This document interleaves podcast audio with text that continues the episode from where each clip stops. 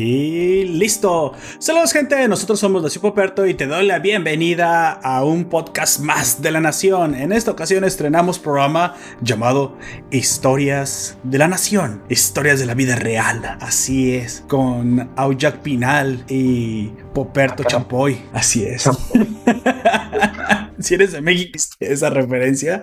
Si no, ¿cómo se llamaba? El, ¿Te acuerdas hace mucho el, programa que eh, tenía Silvia Pinal? Era Casos de la vida. Era mujer. De la vida real. Pero era mujer, casos, de, la vida real. Así es. No, hombre, esas historias estaban. O sea, la gente ve ahora la Rosa de Guadalupe y piensa que está dramática y ridícula. No, hombre. Bueno, ridícula sí, eso sí. Pero dramática. es mucho más ridícula que la. Sí, no, no, sí es ridícula. Eso, es a lo que me refiero. Sí, ridícula sí es más, mucho más ridícula la, la Rosa de Guadalupe. Pero te acuerdas de las historias de, de mujer, casos de la vida real. Güey, eran historias súper dramáticas. O sea, era como para cortarte las venas, güey, con una lechuga seca. Bueno, no, mojadita para la lechuga seca. no, te acuerdas? Sí, eran, no, es que fueran dramáticas, sino que a veces incluso eran hasta aterradoras. Güey, estaba, es que estaban súper gachas, o sea, era, eran puras tragedias las que sucedían ahí. A, la pobre gente que sucedía ahí le sucedían las peores cosas, cabrón. O sea, yo me acuerdo haber visto algunos capítulos donde eh, la gente era maltratada, abusada constantemente. No, hombre, o sea, lo que creen que hoy ahora es bullying, güey. Allí era, lamentablemente, era el reflejo de la sociedad como era, güey, que era lo peor. Es, que, así era la sociedad. Entonces, no, güey, estaban muy, muy manchadas las, las, las este, ¿cómo se dice? Historias las historias y los casos que, que retrataban. Y no nomás eran puras mujeres, o sea, era, eran familias. O sea, yo a mí se me quedó muy grabado una historia eh, cómo se nota la informalidad de este podcast, ¿verdad? Me valió madre presentar. Ah, si te presenté a ti, me presenté yo y quien entendió, entendió. ah, sí. Bueno, vámonos, vámonos presentando primero. Por favor, amigo, preséntate a los siguientes, diles eh, quién eres y diles. Nada, nada más eso, diles quién eres. las, las, preguntas chidori son para las crónicas. bueno, yo soy Aoyak. Buenas noches. Buenas noches. Es que ahí vendrán las preguntas, pero dramáticas, las de este podcast. Eso son, eso es este Poperto casos de la vida nacional o no sé, algo así le voy a poner a la, vida nacional. la vida nacional. Y también parece política, ¿no? Parece como un podcast sobre sí, algo así. parece ya, ya parece político. Chale. Y también estará contigo tu anfitrión Poperto en esta pues nueva misión de el podcast de el sabatino, que ya sabes que es como un experimento, nunca sabemos qué va a aparecer el sábado. El sábado puede aparecer un podcast de, de noticias, puede aparecer un podcast de reseñas, un que ver en el mes, unas historias dramáticas nacidas desde el corazón de los oyentes. No sé, igual un día de eso simplemente pongo, no sé, un disco de K-pop y lo pongo a tocar y ese es el podcast del sábado, quién sabe. Puedes saber qué eso se hizo K-Popper. Chale. ¿TikToker? Eso se nos K-Popper. Ah, K-Popper. No, yo no soy K-Popper, no porque no tenga nada en contra, sino que casi no conozco. De hecho, hablando de K-Pop, precisamente, eh, no sé si lo sabes, lo cual es, es, probable que no, porque no estuviste en este podcast. Acabamos de publicar el que ver en julio 2020. Ya sabes, donde nos solemos recomendar los, los materiales más icónicos que, nos, que nos parecen. Y esta vez, pues, tu lugar lo cubrió eh, y muy bien, y lo, felicito por eso, nuestro miembro Comics, Comics aquí ahora. Él recomendó por ahí un par de, un par de cosas. Una, una película de anime que me sorprendió, porque ya es que Don Comics normalmente es el recurso que habla de cómics, habla de películas, habla de cualquier cosa menos anime. Y en ese podcast en el que él estuvo presente, él recomendó un cómic, OMAC, si no me equivoco, y la película de la chica que saltaba a través del tiempo, que me sorprende que le haya gustado un peliculón, la mera verdad. Y una película. Y es una buena Que te, mira, tiene un montón de elementos. Te llega al corazón, te gusta, es emocional, o sea, es emocionante. Es los viajes en el tiempo tienen una razón. Anyway, pues bueno, ahí, ahí también estuvo eh, Gunter, estuve, estuve yo ahí precisamente. Eh, ay, ya me, ya me olvidó que estamos hablando. No sé, ibas, ibas a decir algo. sí, güey. ¿Qué pedo? Me empecé, me empecé a divagar. Güey, necesito mi, mis cervezas o algo. Ah, perdón, del K-pop, del K-pop, iba a hablar del K-pop chingado. Ya ves, chale. bueno, entonces nuestra oyente Bunny Black Shooter eh, bueno, es, ya eh, participó en el grupo de Nación Poperto Forum y nos puso la recomendación de K-pop. Entonces dije, ahora en las recomendaciones del mes voy a estar poniendo una sección donde pues la música en el intermedio de los mismos oyentes, güey, que son los que más conocen más que uno. Y ella, ella fue la primera que contestó, o sea, no, no, no acababa yo de hacer la publicación cuando contestó como en 20, 30 segundos y puso para ahí una canción un poquito ya, ya viejita, para esas viejitas pero bonitas del K-pop, que es Unbreakable de Hyun no, de Kim Hyun Jong, perdón la pronunciación, pero oye, si a duras penas aprendí a pronunciar más o menos el japonés, ahora el coreano. Y está bastante buena, o sea, la neta, la neta, la canción está muy buena. Y la puse y dije, bueno, no es que yo no, no me eh, odie los K-popers ni nada de eso, no conozco la música. Y bueno, es una oportunidad ahora para a través de los mismos fans que sí son K-popers, que son fans de esta música, que nos hagan las recomendaciones. Y y no sé si en un futuro en otros programas lo pondremos, pero ahorita por lo pronto en el de Kevin en julio, ahí está, gente. Este pues, es un poquito más personal, es un poquito más informal, es un poquito más directo. En este incluso les pedimos a ustedes que nos enviaran las historias. Lamentablemente no hubo mucho tiempo para prepararlas, así que tenemos hoy pocas, pero también la idea es que sea un podcast más personal, más corto, más informal, más Em, más anécdotas, ¿sale? Y para eso, amigo, eh, ¿qué, le, de, qué, ¿de qué le gustaría que habláramos en esta ocasión? Obviamente, eh, lo más, lo más de, salseo, lo, lo, más interesante para la gente son los desamores, las traiciones, el drama, pero ya sabemos que usted también tiene unas historias de parecen de México mágico, unas tragedias que le han sucedido y que normalmente vamos a decir que ese es tu fuerte, tu contenido es la, es la tragedia. Y así pues Parece chiste, pero es anécdota, como quien dice. Así es. Yo no sé si me, no sé si me estás contando una, una tragedia en, el cine o tu vida, amigo. Sin embargo, pues la que a ti te guste y la que te salga al corazón, eh, obviamente nos vamos a, reír de tu dolor, así que pues estás, avisado, amigo.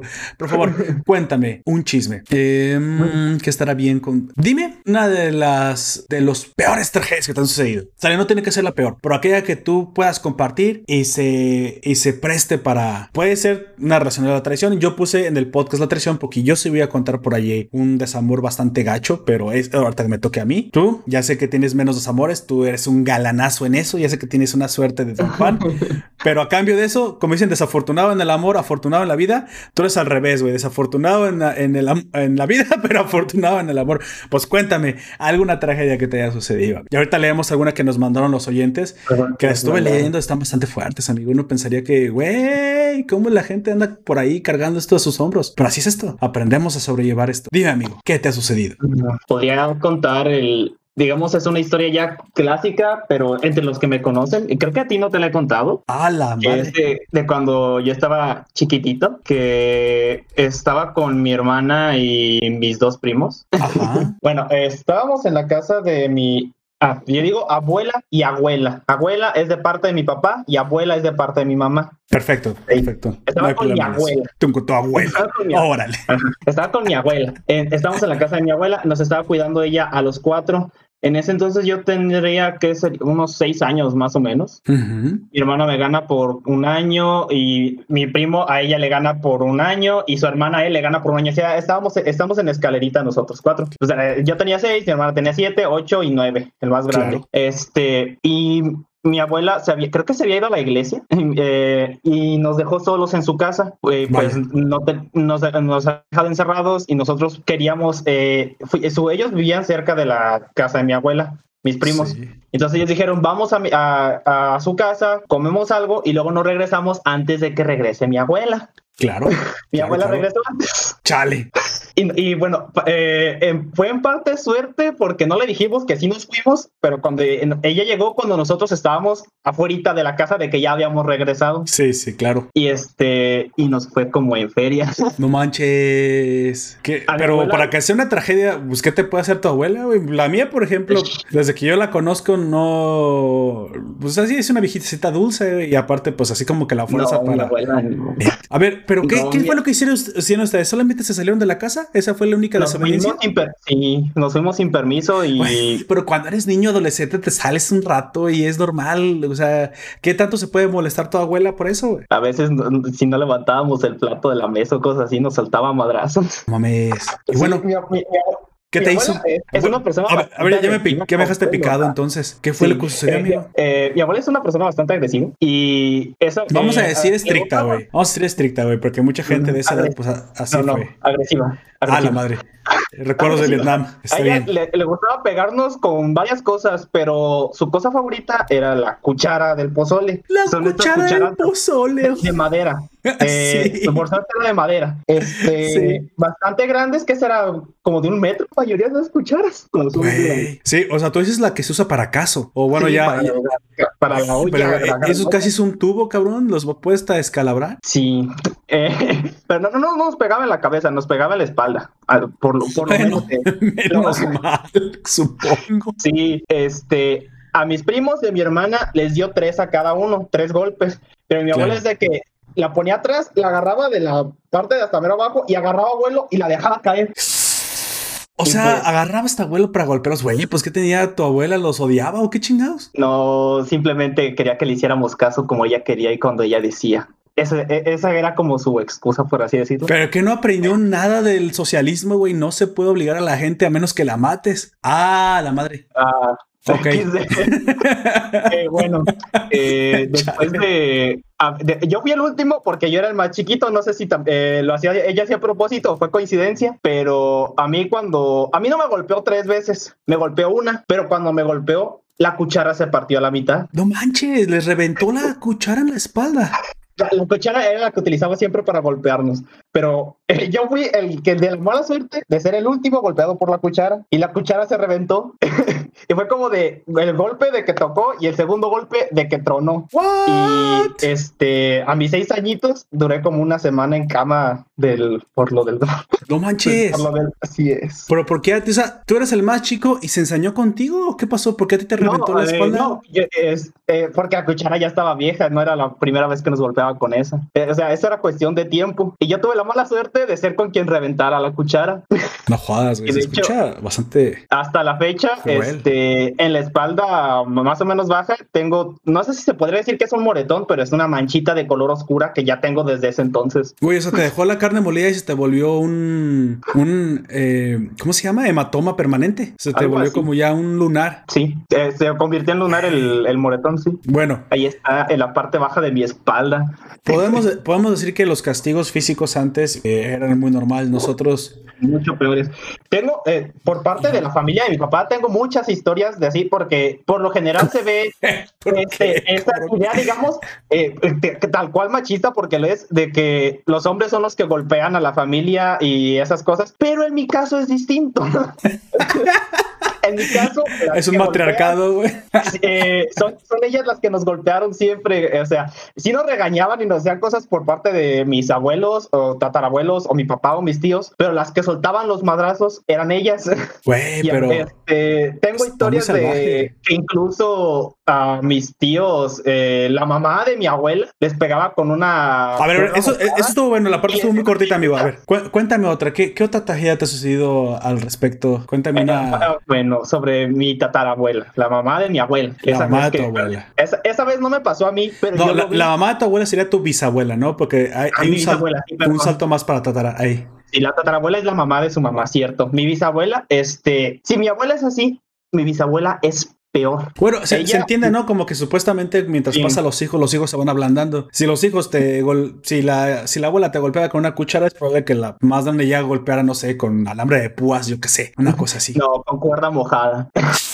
¿Qué? O sea, pero estamos hablando de reata, ¿no? De reata de caballo, esa que tiene como pelitos y es hasta. ¡Ey! Sí. A ver, cuéntame, ¿qué hiciste? ¿Pero qué hiciste también, cabrón? Sé cómo te portabas, cabrón. A lo mejor te lo merecías. No, esta vez no, me pasó a mí, pero yo lo vi con mis propios ojos y fue bastante traumatizante porque también estaba bastante chiquito. Mis tíos, eh, los, mis tíos abuelos, o sea, los hermanos de mi abuela, estando ya bastante grandes, este, 40, eh, 40 años, su mamá le seguía pegando con riata y con, y con lo que alcanzara. Y no me acuerdo qué había pasado, pero por culpa de uno de los hijos de, o sea, de uno de mis tíos, que eran primos de mi papá, este, algo pasó y mi abuela, mi tatara, y mi bisabuela, que diga, siempre digo tatara, este, se enojó tanto que agarró, una, agarró la cuerda con la que les pegaba. Ah, bueno, por tú estás hablando de que uno de tus tíos, o sea, sería un, tíos abuelos. tíos abuelos. Ah, ok, ok.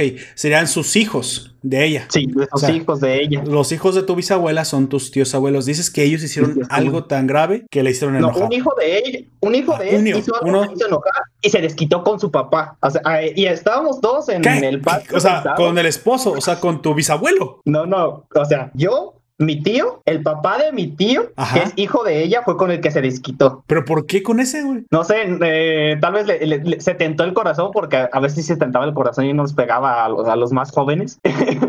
Mira, tenemos una oyente, Bonnie Black Shooter, que se acaba de comentar en el directo. Dice, ah, nomás, yo solo conocí a mi abuela paterna y era súper consentidora. Sí, estoy de acuerdo, güey. O sea, normalmente las abuelitas son, son, son la miel. Cuando, cuando la miel se cristaliza, güey, Así cuando Winnie Pooh saca un tarro de miel, güey, con toda la lindura del mundo, la mete en un tarro, de ahí nacen las abuelas, güey. La mayoría. la mayoría. Este, bueno, volviendo a la historia, eh, con la riata se lo agarró. Estábamos todos pues alrededor cuando ellos estaban discutiendo y ahí enfrente de todos nosotros le empezó a pegar y la rata está, la riata estaba ensinachada, o sea, era como si fuera un látigo y le empezó a dar y la camisa se le desgarró y le empezó a salir un montón de pues, sangre. Pues sí, eso, eso es un látigo, amigo, literalmente. Y estaba chiquito, o sea, no, no me hicieron nada a mí, pero fue tan traumático que yo en mi vida me le volví a acercar a menos de un de dos metros a mi bisabuela, güey. Oye, pero tú sabes cuál fue la falta para que llegara a este nivel, güey? Eh, nunca, bueno, a lo mejor ya no me acuerdo, pero yo ahorita ya no sé, ahorita ya, eh, pero eh, debió haber sido algo bastante grave para que hiciera algo así mi bisabuela también. y pues sí, este, le, le desgarró toda la camisa y y tenía toda la espalda sangrada y lo llevaron al hospital. Y pues la mayoría de mis primos y yo estábamos chiquitos y solamente nos quedó, eh, nos quedamos ahí todos hechos bolita en un rincón chillando. Ey, qué salvajada eso, pues sí. no es normal, o sea, no es normal en las mujeres y, no, y, y, menos en las abuelas, güey. No, no, no sé exactamente qué trauma hayan vivido, si literalmente sean algún, algún recuerdo de Vietnam. ¿Tienes alguna idea por qué la violencia pulula así entre las mujeres amigo? No, quisiera, créeme que quisiera, pero no lo sé. Güey, y sabes qué es lo peor es que es que puedo constatar que lo que dices es cierto, güey. O sea, sí, lo que dice Ao Jack tiene, tiene no, no dudaría ni un segundo, güey, porque conozco. Y bueno, tu mamá es bastante querida comparación de tu abuela con lo Pero siempre hay como una, una tendencia que, o sean hombres o mujeres de la misma familia. Si son hombres, se buscan mujeres similares, güey. Que es lo peor.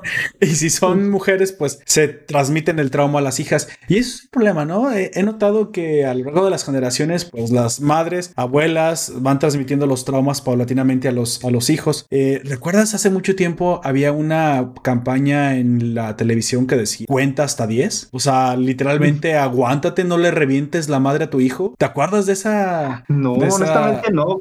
¿De hace cuántos años es eso? No tiene años. Bueno, te haber tocado. Esta, eran los noventas. Yo recuerdo que en los noventas había una campaña donde ponían a las personas en varias situaciones en las que este, esa, esa, esa señora, es decir, eh, digo, señor que estaba en el, en el anuncio, Haz de cuenta que, mira, normalmente todos los comerciales de, ese, de esa campaña eran del corte siguiente. Normalmente comenzaban con un papá, una mamá, eh, un adulto haciendo alguna actividad. ¿Sí? Ah, a veces era planchar la ropa, a veces era, no sé, si era mecánico, el señor estaba arreglando un coche y de repente un hijo, o sí, normalmente eran los hijos, eh, cometían un error cerca de ellos. yo me acuerdo que en el caso del mecánico, el mecánico le decía, pásame la llave, no sé, la Stilson, y le pasaba la Wilson, Se equivocaba el niño, o sea, le pasaba otra. A veces eran niños, a veces eran muchachos, a veces eran adolescentes. En el caso de, la, de cuando parecía la mamá, recuerdo bien el comercial, bien clarito, porque yo me acuerdo y volteaba a ver a mi mamá y decía, cabrona, hasta 10. También tú. no, mi mamá era brava, güey. A mí me, me, me daba con el cable de la plancha. Y ese dolía un chingo ese, ese cable. Y entonces el comercial, por ejemplo, te lo estoy narrando. El del papá, haz de cuenta que en algún momento el niño le daba la llave equivocada y se molestaba, pero montaba en cólera, güey. O sea, de como, como si tuviera neurosis. Y decía, ah, pinche muchacho, ¿cómo nunca, nunca te fijas? Se levantaba y le iba romper su madre, güey, el muchacho. Y de repente apareció una alarma y se ponía toda la pantalla roja. La alarma era como la de. Como el. La alarma sísmica. Como el teléfono de las chicas superpoderosas, le cuenc, cuenc, cuenc. ¿Sí? Ah, sí. Y de repente apareció una voz de narrador. Si tu hijo te ha sacado de quicio o algo así, cuenta hasta 10. No la Dice, no, no, no le pegues o algo así. O sea, como que tranquilízate. Tal vez la, la, la, falta no es tan grave. Y de repente eh, comenzaba un timer, güey. 10, 9, 8, pero así en la televisión aparecía el timer. Y conforme avanzaba el timer, la pantalla en roja, o sea, era como un filtro rojo, se iba aclarando. Y entonces aparecía la imagen de fondo donde el papá se iba calmando. Y dice, hijo, mira, lo siento, no te había gritado. Esta no es la llave que yo quería. Pásame la otra. Cuando no sepas algo, pregúntamelo. Pero ya, pero ya con una voz razonable, güey. O sea, ya, ya como de debate de persona civilizada. En el, caso de, en el caso de la mamá, eh, aparecía también un timer igualito como te acabo de decir, pero no me acuerdo si es que la niña, ah sí, me acuerdo, la mamá estaba planchando, ya sabes, bien enojada porque pues planchar no le gusta a nadie, este, no porque nuestras mamás lo hicieran, les gustaba, y entonces está estresada. entonces llega la niña o el niño, no me acuerdo, creo que es un niño, este, llega y con la camisa toda llena de lodo, güey. Dice, pero mira cómo estás, la acabo de lavar. Y en eso levanta la, la mano, güey, la mamá. Así como dale. Ya ves que las mamás normalmente levantaban la mano y más bien estaban con la mano eh, pura, güey. Ah, Los papás te solían, te solían dar más con el cinto. Y entonces ya cuando se le va a dar un chingazo al niño, de repente aparecía igual la pantalla roja, el cuac, cuac, cuac, que cuenta hasta 10. Y también decía algo de, pues, no la mueles, bájale. Este, no, así son los niños, se ensucian. Y pues mejor enséñale el valor de tener la ropa limpia y a lo mejor enséñale a lavar y pues lava su propia ropa y, y ya no, ya no te molestas tanto porque te haga una falta así. Y entonces, este, aparecía el timer otra vez, la mamá se iba calmando conforme el timer avanzaba hacia atrás, güey, y ya, ya cuando llegaba uno, decía, ah, hijo, mira, lo que pasa es que la acabo de lavar. Y dice, no importa, mamá, enséñame a lavar. Yo ahorita la lavo en, en, en, el, en la pila o en, la pileta. Sí, hijo, ¿me ayudarías con eso? Sí, mamá. Ah, hijo, vente, te voy, te voy a enseñar. O sea, lo correcto, güey, lo que se debe hacer. No el santo putazo que le iba a volar dos dientes, dientecitos de leche al niño, güey. ¿Sí me explico? Dientecitos de leche. Güey, es que a, ese nivel la, montaban en cólera y durante mucho tiempo yo de chico veía eso y dije, güey, ¿en, serio la gente? Y yo sí, hubieras visto conmigo, mis papás, las chingas que me llegaron a meter, más mi papá, obviamente, más fuerza, y, y, la forma tan dulce como, como trataron a mis hermanas, güey. Yo decía, no mames, no, ¿por, ¿por qué a mí, güey? O sea, ¿por, ¿por, qué a mí por ser hombre? Y, y sí, güey, literalmente era por ser hombre, ya que los niños éramos más propensos a ser traviesos. Bueno, en teoría somos más propensos a ser traviesos, y era más la cultura regada de que el papá se jodía al hijo varón, güey. Con mis hermanas era un amor de Dios. Yo sé que mi mamá muy probablemente también se jodía a mis hermanas, güey, pero nunca al nivel que mi papá me, me, dio una tunda a mí. Aunque mi mamá a veces también me trataba de dar tundas, ¿sabes qué? ¿Cuál era lo peor? Yo, yo realmente deseaba con todo el corazón que mi mamá agarrara el, el matamoscas, güey, o el cable de la plancha y me diera con el cable. ¿Sabes por qué? Porque, no querías que te pegara tu papá. Porque si mi, mi, mamá hacía eso, ya no le decía a mi papá, güey. Exactamente, güey. Pero nada más faltaba que la, grava, la, falta fuera tan grave o que, o que no pareciera que me había dolido el castigo. Llegué a fingir que los golpes de mi mamá me dolían a sobremanera, nada más para que se sintiera mal, güey. Y no le dijera a mi papá, porque si le decía a mi papá, mi papá, güey, nada más llegaba. aparte, mi mamá tiene esta, este don que yo también tengo de provocar a las personas, güey. Le contaba, pero de forma horrible, güey. O sea, mi, mi, falta no había sido tan grave. Y yo, pinche jefa, cabrona, ponte de mi lado. O sea, le, le cuenta de la peor forma. Es como, mira, mira, mira. Tu hijo hizo esto y esto y esto. Así era mi jefa y me podrá jurar que no, güey, pero estoy seguro que así era, güey. No, pues mi papá, güey, lo provocaba, se quitaba el cinto y pues ya te imaginarás, me dejaba a veces girones de la, de la, carne enrojecida, güey de los de es que aparte mi papá pues ya sabes de campo siempre usó este estos cinturones de, de piel güey. Íbamos a Quiroga ah, a donde se trabaja la piel o incluso a León Guanajuato y se traían unos cinturones piteados güey pero bien bien gruesos. Pues bueno llegó a reventar esos cinturones en mí güey. Y, no, no no lo digo que con orgullo no güey me, me dolía. O sea sé que pues cometía faltas nunca fue sin razón yo estoy seguro que también era como la chingada güey. Pero a ese nivel yo decía güey o sea yo por ejemplo a mi hijo nunca lo castigó a ese nivel, güey. Y, sí, un par de nalgadas de dado, o sea, para, esta, para eso están las pompas, güey. Y sí, el, castigo físico también es una herramienta didáctica, güey. O sea, sí se recomienda hasta por los mismos psicólogos y psiquiatras de educación infantil, pero un par de nalgadas dista mucho a, órale, cabrón, cuenta hasta 10 porque... O sea, sí, sí, sí me explico. Y ¿sabes qué creo que es lo que pasaba? Es que en el México de los 70s, México de los 80s, México de los 90, la, la gente venía... Uno piensa que otras cosas están mal, no. Allá la gente apenas salía de la pobreza. Apenas la gran de las personas. Tenías un montón de familias separadas. Yo creo que no sé si los papás tenían una, un estrés. Después, después supe por qué, güey. Cuando supe cómo se jodían a mi papá, cómo, cómo mi abuelo le, le castigaba, güey. Y no nomás castigaba a mi papá, sí castigaba a mi abuela. Y dije, ah, mira, de ahí se transmite la violencia. En aquel, aquel, en aquel entonces era normal que llegaba el señor del campo, güey, de la faena en la, en la, en la, ¿cómo le llaman? A la milpa, güey, o sea, la tierra de cultivo. Llegaban, güey, súper encabronados, súper jodidos, súper cansados. Y llegaba y cuidadito con que mi abuela no tuviera las, las, tortillas calientes, güey, los frijoles hechos. A ella también se la chingaba con el cine. Y yo sé que estás, estoy, estoy en una cuestión súper machista, pero eso era normal antes. Sí, eso era lo común. Y la violencia la transmitían a las hijas las mamás y los papás, obviamente a los hijos. Aquí eventualmente no me enteré que mi, mi abuelo se jodía a mi papá con el chicote del caballo y ese levantaba sangre, güey. O sea, el chicote, el o sea, el chicote con el que le pegan, ahí ves a los jockeys pegándole al caballo, y ay, pobre caballito, le van pegando en su nalga. Esos pinches chicotes son hasta de plástico, güey. Nomás es como, no, no, no, no, no, los chicotes de caballo e, era, eran para que el caballo sintiera un dolor a, tal grado de que diera el máximo y, liberara adrenalina, güey. Eran para las carreras de caballos. Por eso, eh, por eso el chicote chicote llegaba a herir y levantar girones de piel en el animal, güey. Violencia, violencia contra los animales, güey, que era lo de menos en aquel entonces, y era contra las personas. Entonces, así se chingaban a mis, a mis, a mis tíos y a mi papá, güey. Pues ahora te imaginas qué esperaba yo. Mi papá, según él, yo creo que estaba haciendo la madre Teresa de Calcuta, güey, dándome con el cinto, cabrón.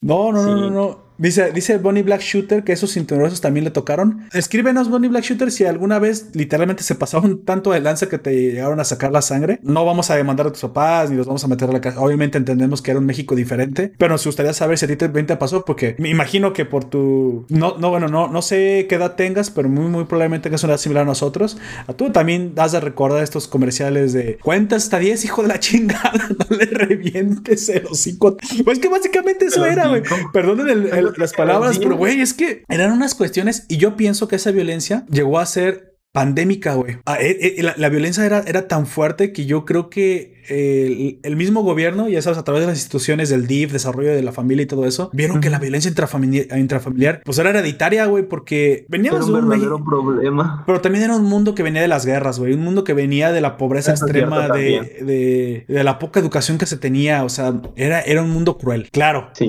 La, la, la, violencia obviamente nunca está bien y nada, pero el educar a los hijos a veces, o sea, yo te, yo te aseguro que muchos de los papás que, de nosotros que, que recordamos estos, estos momentos, nos trataron de educar de la forma más dulce posible. Porque cuando lo comparas con los chingas que ellos recibieron de los abuelos, güey, dices, güey, pues qué chingados.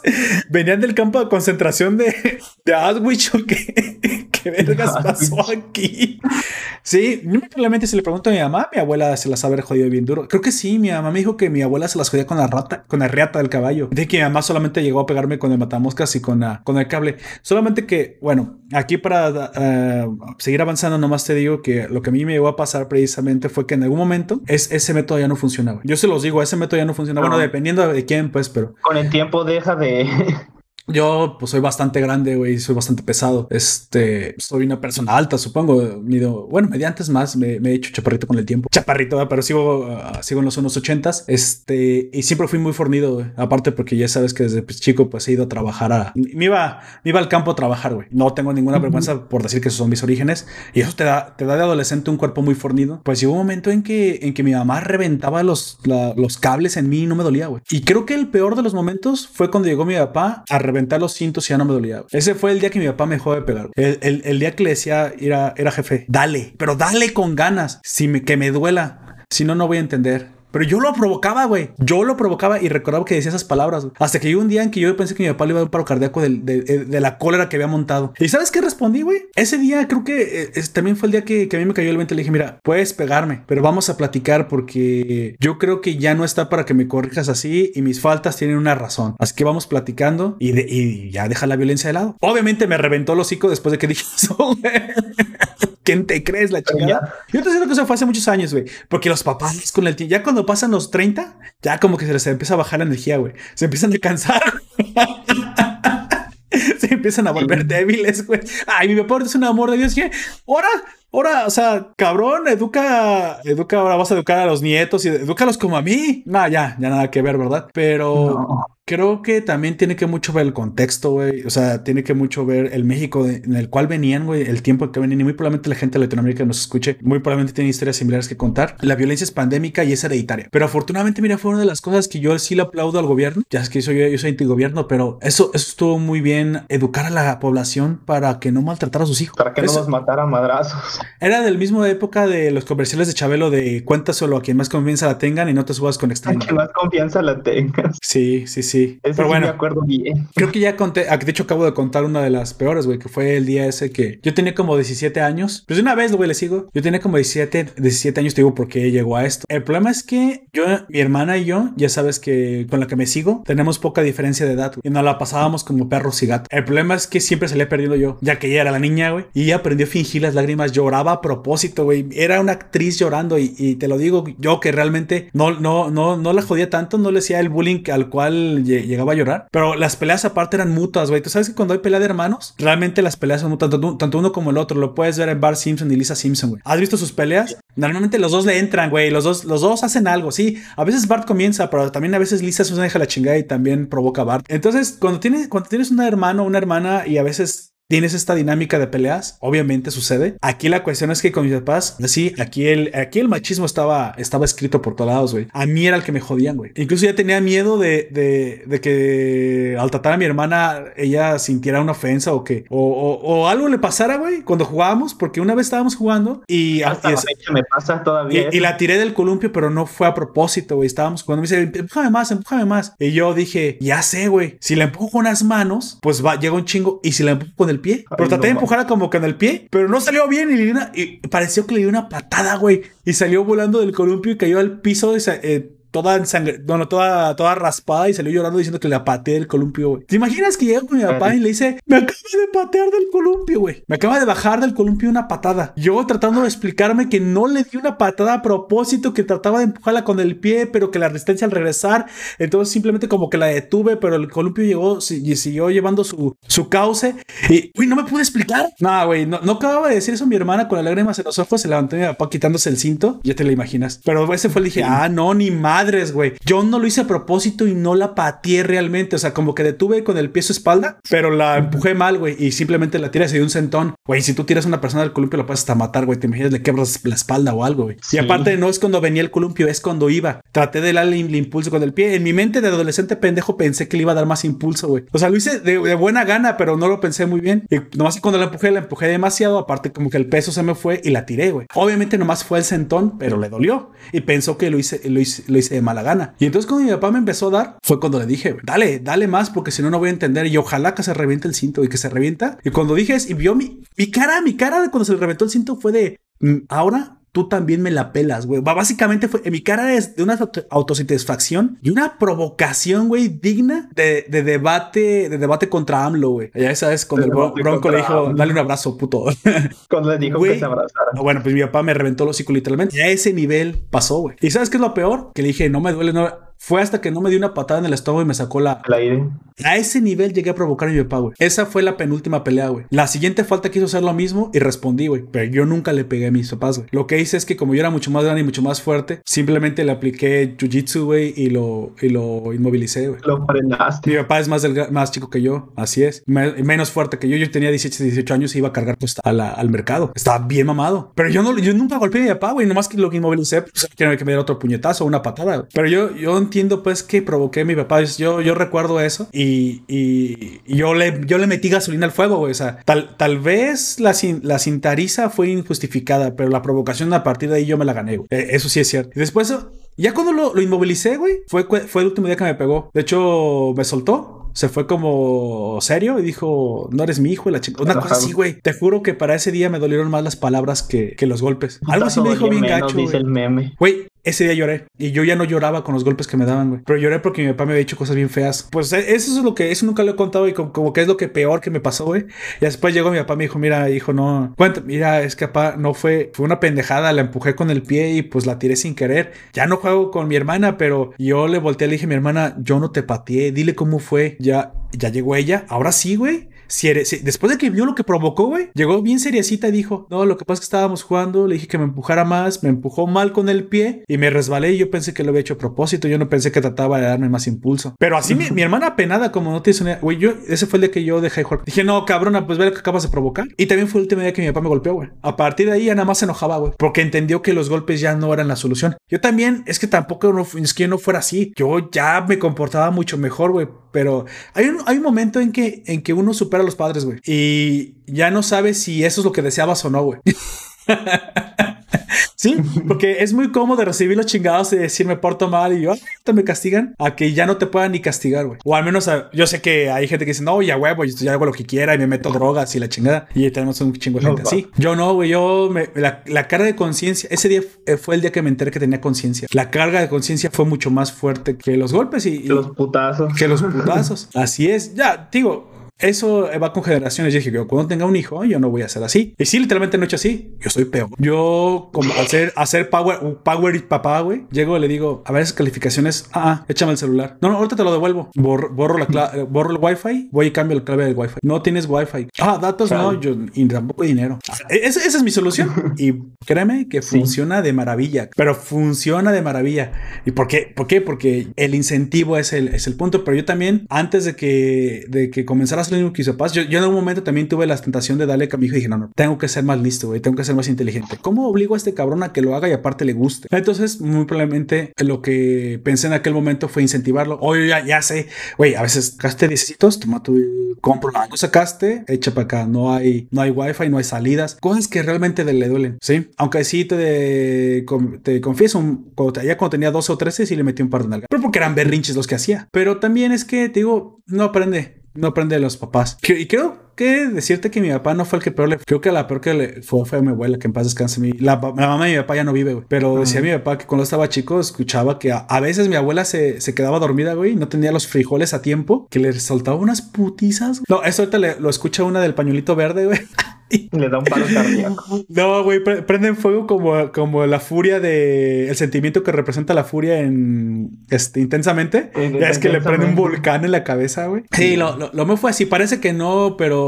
De hecho, no sería, no solía tener tantos problemas con mis papás. Más todo el tiempo eran problemas con mi hermana. Realmente eran problemas con mi hermana. Nunca fueron tantos problemas con mi papá. Y. Sí, pues yo también, más o menos ha sido lo mismo en mi caso, que yo tengo problemas con mi hermana. La diferencia es que mi hermana hacía que los problemas entre ella y yo se extrapolaran a ellos para que yo recibiera consecuencias. Oye, eh, tenemos, eh, Black Shooter nos dice, a ver, esta palabra no la conozco. Tú, wiki, wiki, Jack, perdón, nunca llega, dice Bonnie Black Shooter, nunca llegaron al punto de dejarme moretones o golpes marcados. Qué bueno, qué bueno Bonnie Black Shooter, porque la verdad, los girones en la piel se te quitan, a veces hasta duran un mes ahí. Pero a mí lo más doloroso era cuando me pegaban con una vara de taciste. Güey, ¿qué es taciste? Taciste, taciste.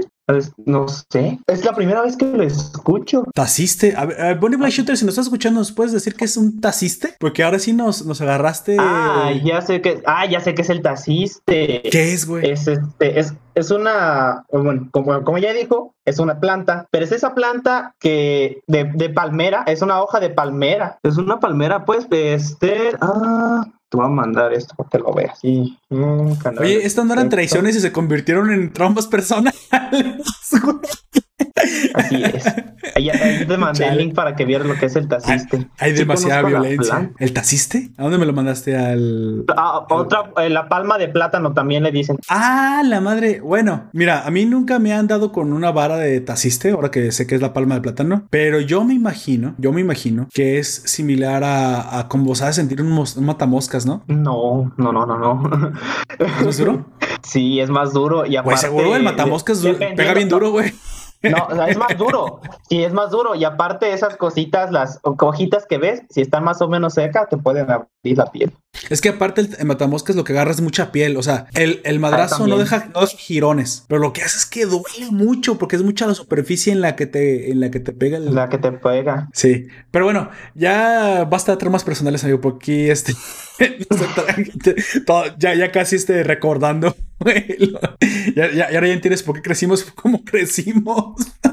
Así es. Bueno, el coraje que más me daba ya, sinceramente, y fue un rato que tardé mucho en superar este trauma, este, esta como resentimiento, es que mis hermanas no les hacían nada. Y yo veía que también eran como la chingada, pero a ellas no les hacían, eh, por cosas que yo hice, a ellas no les pasó nada, güey. Y yo una vez se lo dije a mi mamá, mamá, ¿por qué? Porque a mí sí? ¿Por qué conmigo? Ya, una vez ya como que casi de esas que no te quieren decir la verdad, pero una vez, ay, hijo, es que la, verdad es que tú eras, o sea, lo que pasa es que no solamente hacías las cosas, no tenías como cara de conciencia de tus hermanas, luego, luego se azorrillaban como perritos antes de que les pegaras, entonces le daba lástima a uno, pero tú no, como tú resistías, güey, tú resistías de forma los putazos, pues más coraje le daba a uno, hijo, y pues te tenía que dar más duro. yo, ahora, o sea, porque ustedes todo el. Y ese también la parte del trauma. A mí me decían, no chille, como hombrecito, no chille. ¿Te acuerdas? Güey, yo me lo tomaba en serio. Bueno, pues no chillo, y si no chillo como hombrecito, a lo mejor la golpizas menos. Güey, era más. ¿Qué chingados? Es lo contrario, sí. Dije, ah, órale, por. por este, por resistir mi castigo como los hombres, me iba peor. Así dije, ah, no. Eso sí es pues masculinidad tóxica y no. sí, güey. Eso sí es masculinidad tóxica. Bueno, no, no Wonder, o sea, no, esa es la respuesta porque un día me rebelé. Digo, pues yo a mis papás nunca les levanté la mano. Lo más que llegué a hacer fue inmovilizar a mi papá deteniéndolo, pues para que ya no me golpeara. Ese fue el, peor de los días porque mi papá me dio su fuerza contra la mía y no era tan fuerte como yo. Ahora, últimamente, este, yo creo que también mi papá, eh, más con el tiempo se fue haciendo menos violento. Digo que cuando pasan los años maduran también y son víctimas de su tiempo. Yo no creo que o sea, con todas las historias similares que tenemos en nuestras infancias, tan similares, no, no es que fueran unas familias específicamente u otras. Era el México de aquel entonces. Era, era, era el común denominador porque la violencia venía de los abuelos. De ahí viene, güey. O sea, no crees que nace de, del piso como agua mineral, como un manantial, güey, de oh. mineral. No, no, no. Bien, pues es que el agua mineral viene de manantial, amigo. No más que ahora le dices agua mineral al, al, agua gasificada, pero no, el agua mineral es la de la manantial. Así es. Tenemos a una, una a Kowa, de Cárdenas, una oyente, nos deja que dice que a ella le pegaban peor porque decía que los rataba. Sí, lo que hace rato, eh, si acabas de entrar, Kowa dice que hace, dije hace rato que vivía peor porque aparte después provocaba. Y sí, cuando provocas, pues oye, o sea, también estás buscando, estás viendo, estás viendo la tormenta y no te hincas. Y mis hermanas luego, luego, ay, yo decía, pinches hipócritas, si hubieras visto cuando estaban cometiendo la falta la pinche cara de desvergoncés que tenían y ahora que les van a pegar, ahora sí se esconden como dije, yo creo que todo el tiempo fue que pinche buena táctica, porque no se me ocurrió a mí? Por ahora que, los, que lo pienso, no sé si me hubiera ido peor, porque a lo mejor hubiera decidido, ah, yo era el doble por no aguantarse, como hombrecito, masculinidad tóxica, los hombrecitos se aguantan. Sí, pero eso, sí, algo sí te puedo garantizar es que a lo mejor sí es por haber sido tasajeado tantas veces, o tal vez por haber sido hombre, no sé si la, si la mm, testosterona tiene que ver con esto. Eventualmente sí me dolían menos los golpes. Sí me dolían mucho menos. Lo que pasa es que. Eh, o mis papás se iban cansando cada vez más. No, lo que pasa, bueno, a mí también me pasa específicamente en la espalda. Yo he recibido tantos golpes en la espalda, no solamente de mi abuela, de hay, veces que, eh, de hecho, este Nefer, ah, que sabe dónde vivo, en la esquina de, de donde yo vivo hay un poste que está doblado y eso fue de una vez que me atropellaron, me aventaron y yo doblé el poste, pero y pegué con la espalda y el poste está doblado. espera, espera, te ok, Ahorita me cuentas eso. Ahorita me cuentas eso que tiene poco sentido para mí. Pero ¿qué pasó después? Eh, nada, no, nada más choqué. Me, chocó el tipo pues conmigo. Yo iba en bicicleta. Me estampó ah, el poste. Yo me regresé. Ah, a la, madre, te, pero te aventaron. O sea, es que cuando dices atropello, yo me imagino güey, huesos quebrándose abajo de las llantas. Y ahí es cuando la ah, gente ya no sobrevive. Me aventó. Sí, mejor dicho, me aventó. Este. Güey, pero aún así, qué peligroso, ¿eh? Terminé doblando el poste. Me regresé. Le dije a mi mamá que no le dije tal cual que me habían aventado se le dije, me duele la espalda, eh, eh, porque mi mamá es enfermera, le, dije, chécame, y me acerqué, ¿quién sabe qué, me hizo la espalda? ¿Tronó algo? Me dijo, vete, y que se te va a hacer tarde para la escuela. Ah, la madre. ok. Pues, en otros tiempos. Eran otros tiempos, yo estaba en la prepa. No tiene tanto, güey. Mira, Bonnie Black Shooter nos dice que es el taciste. No, eh, no se refiere a ese. Dice que a lo que ella le llama taciste es algo que las familias de su rancho, me imagino donde son sus papás y no te, no hay, vergüenza en eso. Todos somos de lugares muy cercanos al campo. No, no hasta, hace pocos años las ciudades comenzaron a crecer realmente. La mayoría de las familias se dedican a hacer un mueble rústico que se llama equipal. No, sí, las sillas de equipales son muy conocidas, suelen usarse para, para, lugares de campo. Sí, sí las conocemos muy bien, Bonnie. Y esas varas son parte del mueble. ¡Ah, la madre! Ah está ah, hablando de la, de la vara que se utiliza para el, para el respaldo. Eso tiene delgada y flexibilidad como los matamoscas, pero son más resistentes. Ah, bueno, ¿sabes qué? Esa vara es muy parecida a los chicotes. Sí, sí. Entonces, pues sí, sí me imagino que esa, esa vara, esa vara te puede llegar a sacar, a, hacer un girón en la piel, güey. Sí, sí, de hecho, mientras más delgado es más, más peligroso, te puede hacer el girón. Es más, probable que te haga el girón. Así es. A mí me tocó, güey, neta, subirme a la casa. Ah, yo fui niño de haz de bajar, hijo de tu chingada madre. y me llegué a aventar horas arriba de la casa, güey. Órale, jefa, ¿te, subes? Yo, me, yo parecía chango, güey. Cuando estaba chico, era un chango, güey. Me, bajaba por el bandal de la casa. Ahora que lo pienso, güey, me la pienso para subirme, güey, a una escalera. No me, no me voy a matar, güey. lo que hacía antes, güey. ya, el tiempo ya no es eh, como era. Era un pinche ninja, güey. Me, me subí a la casa en dos, tres patadas y, güey, ¿cómo llegaba a hacer eso? Ni siquiera me daba miedo las alturas. Y ahora no quiero ni subirme a un banquito, güey. No voy a hacer que me, que me voy a pasar como como si te mostré la, la serie esta de American Gods, hay un capítulo, nada más para decirte el contexto rapidísimo. Hay un capítulo en el que una señora se sube a un banquito, ya señora vieja, vieja, un banquito no muy grande, güey, un banquito que te gusta de 15, de 30 centímetros para bajar algo que está arriba de una alacena. Y se ve que cuando se sube, todo se tiene que estirar, se pelinca y se cae el banquito, güey. Y se cae ella, güey. Ya cuando se levanta, se da cuenta que pues no le pasó nada, güey. O sea, ah, se levanta el banquito, güey. Dice, ah, güey, pinche banquito no aguantó. Se voltea hacia atrás, hacia el piso y ve su cuerpo tirado, güey. O sea, lo que se levantó fue su alma, güey, se mató. De la que dije, güey, no voy a pasar eso. De repente volteo, güey, al piso y va a estar en mi cuerpo. No, me carga, me acabo de morir. Sería interesante que te, eh, uh, o sea, si, si, si, crees que si pase eso, si te mueres, te puedas ver a ti mismo. Mm, bueno, lo he visto en muchas películas, pero si el alma existiera, es, yo creo que sí, amigo. Si el alma existe, porque hemos visto un montón de películas que a veces de repente el enfermo se levanta de la cama, y ya se va a dar de alta al hospital y se, y se va a voltar a ver la camilla y nunca, nunca sobrevivió el infarto. sí, ahí está muerto el está muerto, güey, así es. Chale. Sí, yo creo que eh, en dado caso, si el alma existe, eso, pero nunca lo sabremos hasta que no pase, güey. Así. Ahora sí soy muy escéptico con eso de la vida después de la muerte. De hecho, hasta me parece que es una buena idea el que no haya nada, que ahí se acabe todo. Sin embargo, si no es así, pues son tal, vez lógica sobrenatural, tanatóloga. Bueno, no sé si se dice todo invento. Pues supongo que si tu alma es consciente y te sale, se sale tu cuerpo, una, pues te va a sacar el susto de tu vida. Y dos, te vas a preguntar inmediatamente. De tu post vida, mejor dicho. De tu post vida. Y te vas a preguntar si ahora puedes asustar, güey. y vas y le sale a las Ya quieres si fuese un fantasma, sí lo haría. Serías como el, niño de la maldición, güey. Sí, con toda la sinceridad del mundo. y asustar específicamente a los que me conocían. Ahora, güey, ¿por qué? Ahora, cabrón. Para eso son los amigos. Chingados. Para entretenerme. Nos dice como gatazo que por dos, güey, que también lo haría. también iría a asustar si se muriera.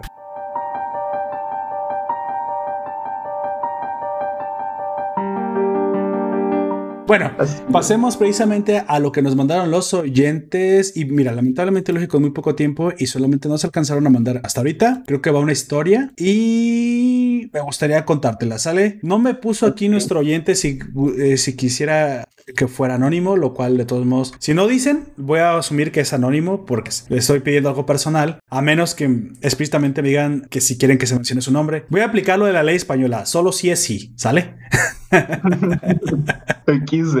Oye, acabo de ver, acabo de ver una serie donde esa ley, para quienes no, no conozcan la ley que se acaba en España de solo si es sí, dice que cuando tú, te vas a acostar con una mujer, e incluso si es tu esposa, güey. O sea, nada más fíjate la, la idiotez a la cual llega esta ideología. Eh, si es una mujer con la cual está a punto de tener relaciones, ella tiene que decir sí forzosamente, güey. O sea, tienes que preguntarle, estábamos a punto de realizar el coito humano. ¿Estás tú de acuerdo y asientes con todos los sentidos, casi la mano sobre la Biblia? Sí, güey. Y si tú también dices que sí, también entonces. El problema es que si tú no lo grabas en algún lado y ya después dice que dijo que no, te pueden meter a la cárcel.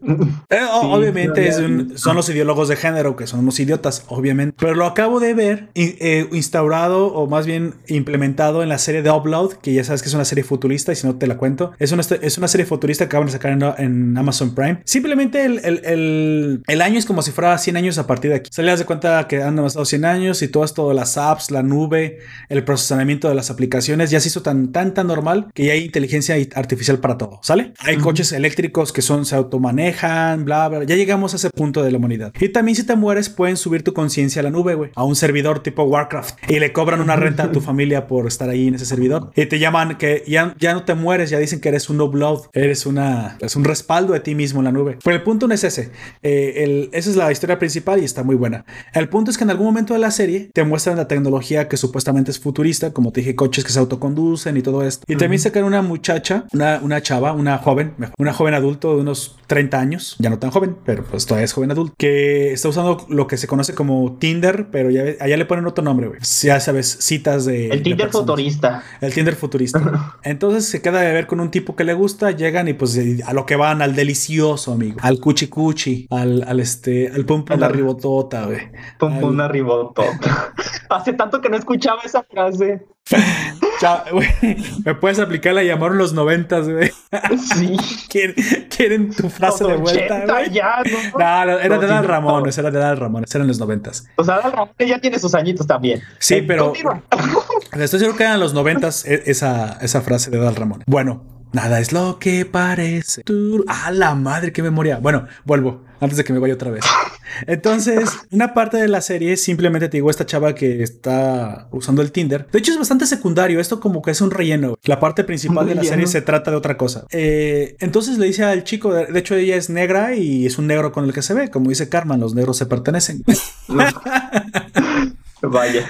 Entonces la chica le dice, no, de hecho la chica está enamorada de un blanco, así que bueno, aquí estoy incluyendo. Pero este negro nomás era para una noche, básicamente. Y tenía cinco estrellas en el Tinder, güey, o sea que estaba bien calificado, güey. Pero el güey llega le dice, bueno, vamos a hacerlo. Y se empiezan a desvestir. Y de repente se ponen como, como un, ¿qué te gusta? Como un botón, güey, con, con adhesivo en el pecho, güey. Ambos se lo ponen. Y dice, entonces es momento de asentir. ¿Sí? Sí, está bien. Abren la aplicación de Tinder, güey. Le mueven a algo. Ese botón que se pusieron en el, en el pecho comienza a grabar. Y la chava se agacha y le habla directamente al botón. Asiento lo que está a punto de suceder. Y ahora él también hace lo mismo, güey. Se agacha y habla hacia el botón. Estoy de acuerdo o asiento lo que en mis facultades lo que está a punto de suceder. Güey.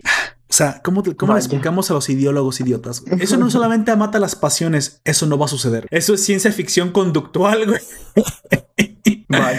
O sea, ¿cómo te explico que cuando las mujeres dicen vamos a ver Netflix, lo que esperan es que te pongas cariñoso, güey? Pero no te lo quieren decir así porque pues, no quieren verse como la zorra de su amiga que ya tiene dos hijos y no encuentra los papás, güey. Obviamente. Y aparte, pues es una forma como de entre que no y que sí. Es, parte hasta de la conquista, güey. Es parte como del, ah, me hago la difícil, pero obvi si quiero. Es como, como 50 sombras de Grey, la de no, no, no, no, pero amárrame y que no me voy a soltar, perro. A ver, es, esa, esa amarra no está bien hecha, güey. Hazla bien. ¿Pero qué me haces? ¿Qué me haces? Suéltame, Demian, suéltame. Amárrame bien, puto. Ahí está flojo. Ah, sí, no, ¿qué me haces? O sea, ¿sí, me explico? O sea, sí. es parte del juego, güey. ¿Qué chingados, güey, se va? Ah, espérame. Déjame grabar que estamos a punto de ponerle para que si hay algún problema lo vea un pinche chino o un hindú. Un, juez, güey. Un chino o un hindú. el hackeo, güey. ¿Te imaginas el, servicio cliente indio viendo todos los, todos los eh, eh, asientos? Asentires, perdón. Todos los asentires, en servicio cliente. No me lo imagino y no quiero, gracias. Y de repente este güey, a ver, espérate, esta no lo dijo muy claro. No, no, no, esta relación es ilegal. ¿Qué pedo? Pues no, ¿verdad? ¿Estás de acuerdo que, Will, no nomás matas la pasión, eso no va a suceder.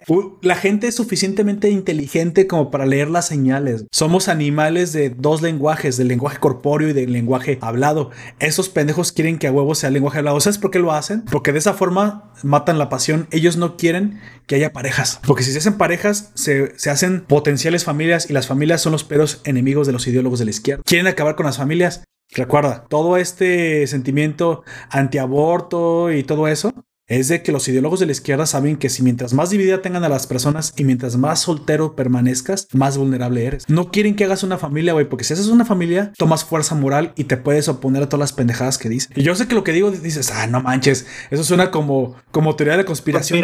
Ya, te pusiste tu sombrero de aluminio poperto también en esta de historias de la nación. No es, no es, no es una, me gustaría que fuera una conspiración. Vean cuál es el objetivo de la izquierda. Es destruir, básicamente, mira, es más, es que es más fácil manipular para el voto. Tampoco es que sea tan un, un secreto. Mientras más te mantengas solo, más vulnerable eres y más fácil te manipulan. Es más difícil manipular una familia porque pues ya tienes como cierto sentimiento de seguridad y te retraes contra todo ese tipo de ideologías tontas. Pero mientras tú no hagas una familia, tu mente no cambia. Ahora, lamentablemente, lamentablemente hay muchos chavos, muchas chavas que se han comprado esto y que pues no sé si alguien, en serio, alguien en su seno juicio ya cuando salgan del cuchicuchi dice, espérate, espérate, espérate, espérate, espérate, espérate. Mi diputada de Morena dijo que tengo que sentir, güey, ya estás allá con el asunto bien. Morena. Tú sabes que es el partido de izquierda de aquí. O sea, tú sabes que eso no va a pasar, güey. Cuando dices con todo, te imaginas diciendo el nombre y, el tiempo se acuerda de la viejita y se le. se le quitan las ganas. O, tú se la aplicas, no, espérate, espérate. Yo ya traigo protección, mija, y sacas una foto de AMLO. Abrazos, no ah, balazos. No balazos. Ay, no. Güey, eso no va a pasar. ¿Estás de acuerdo? Eso no va a pasar. Sí. Pero bueno. Estoy de acuerdo, así no pasan las. Así, no es el mundo. así no es el mundo. Dice Bonnie Black Shooter, o, digo yo, ¿veis?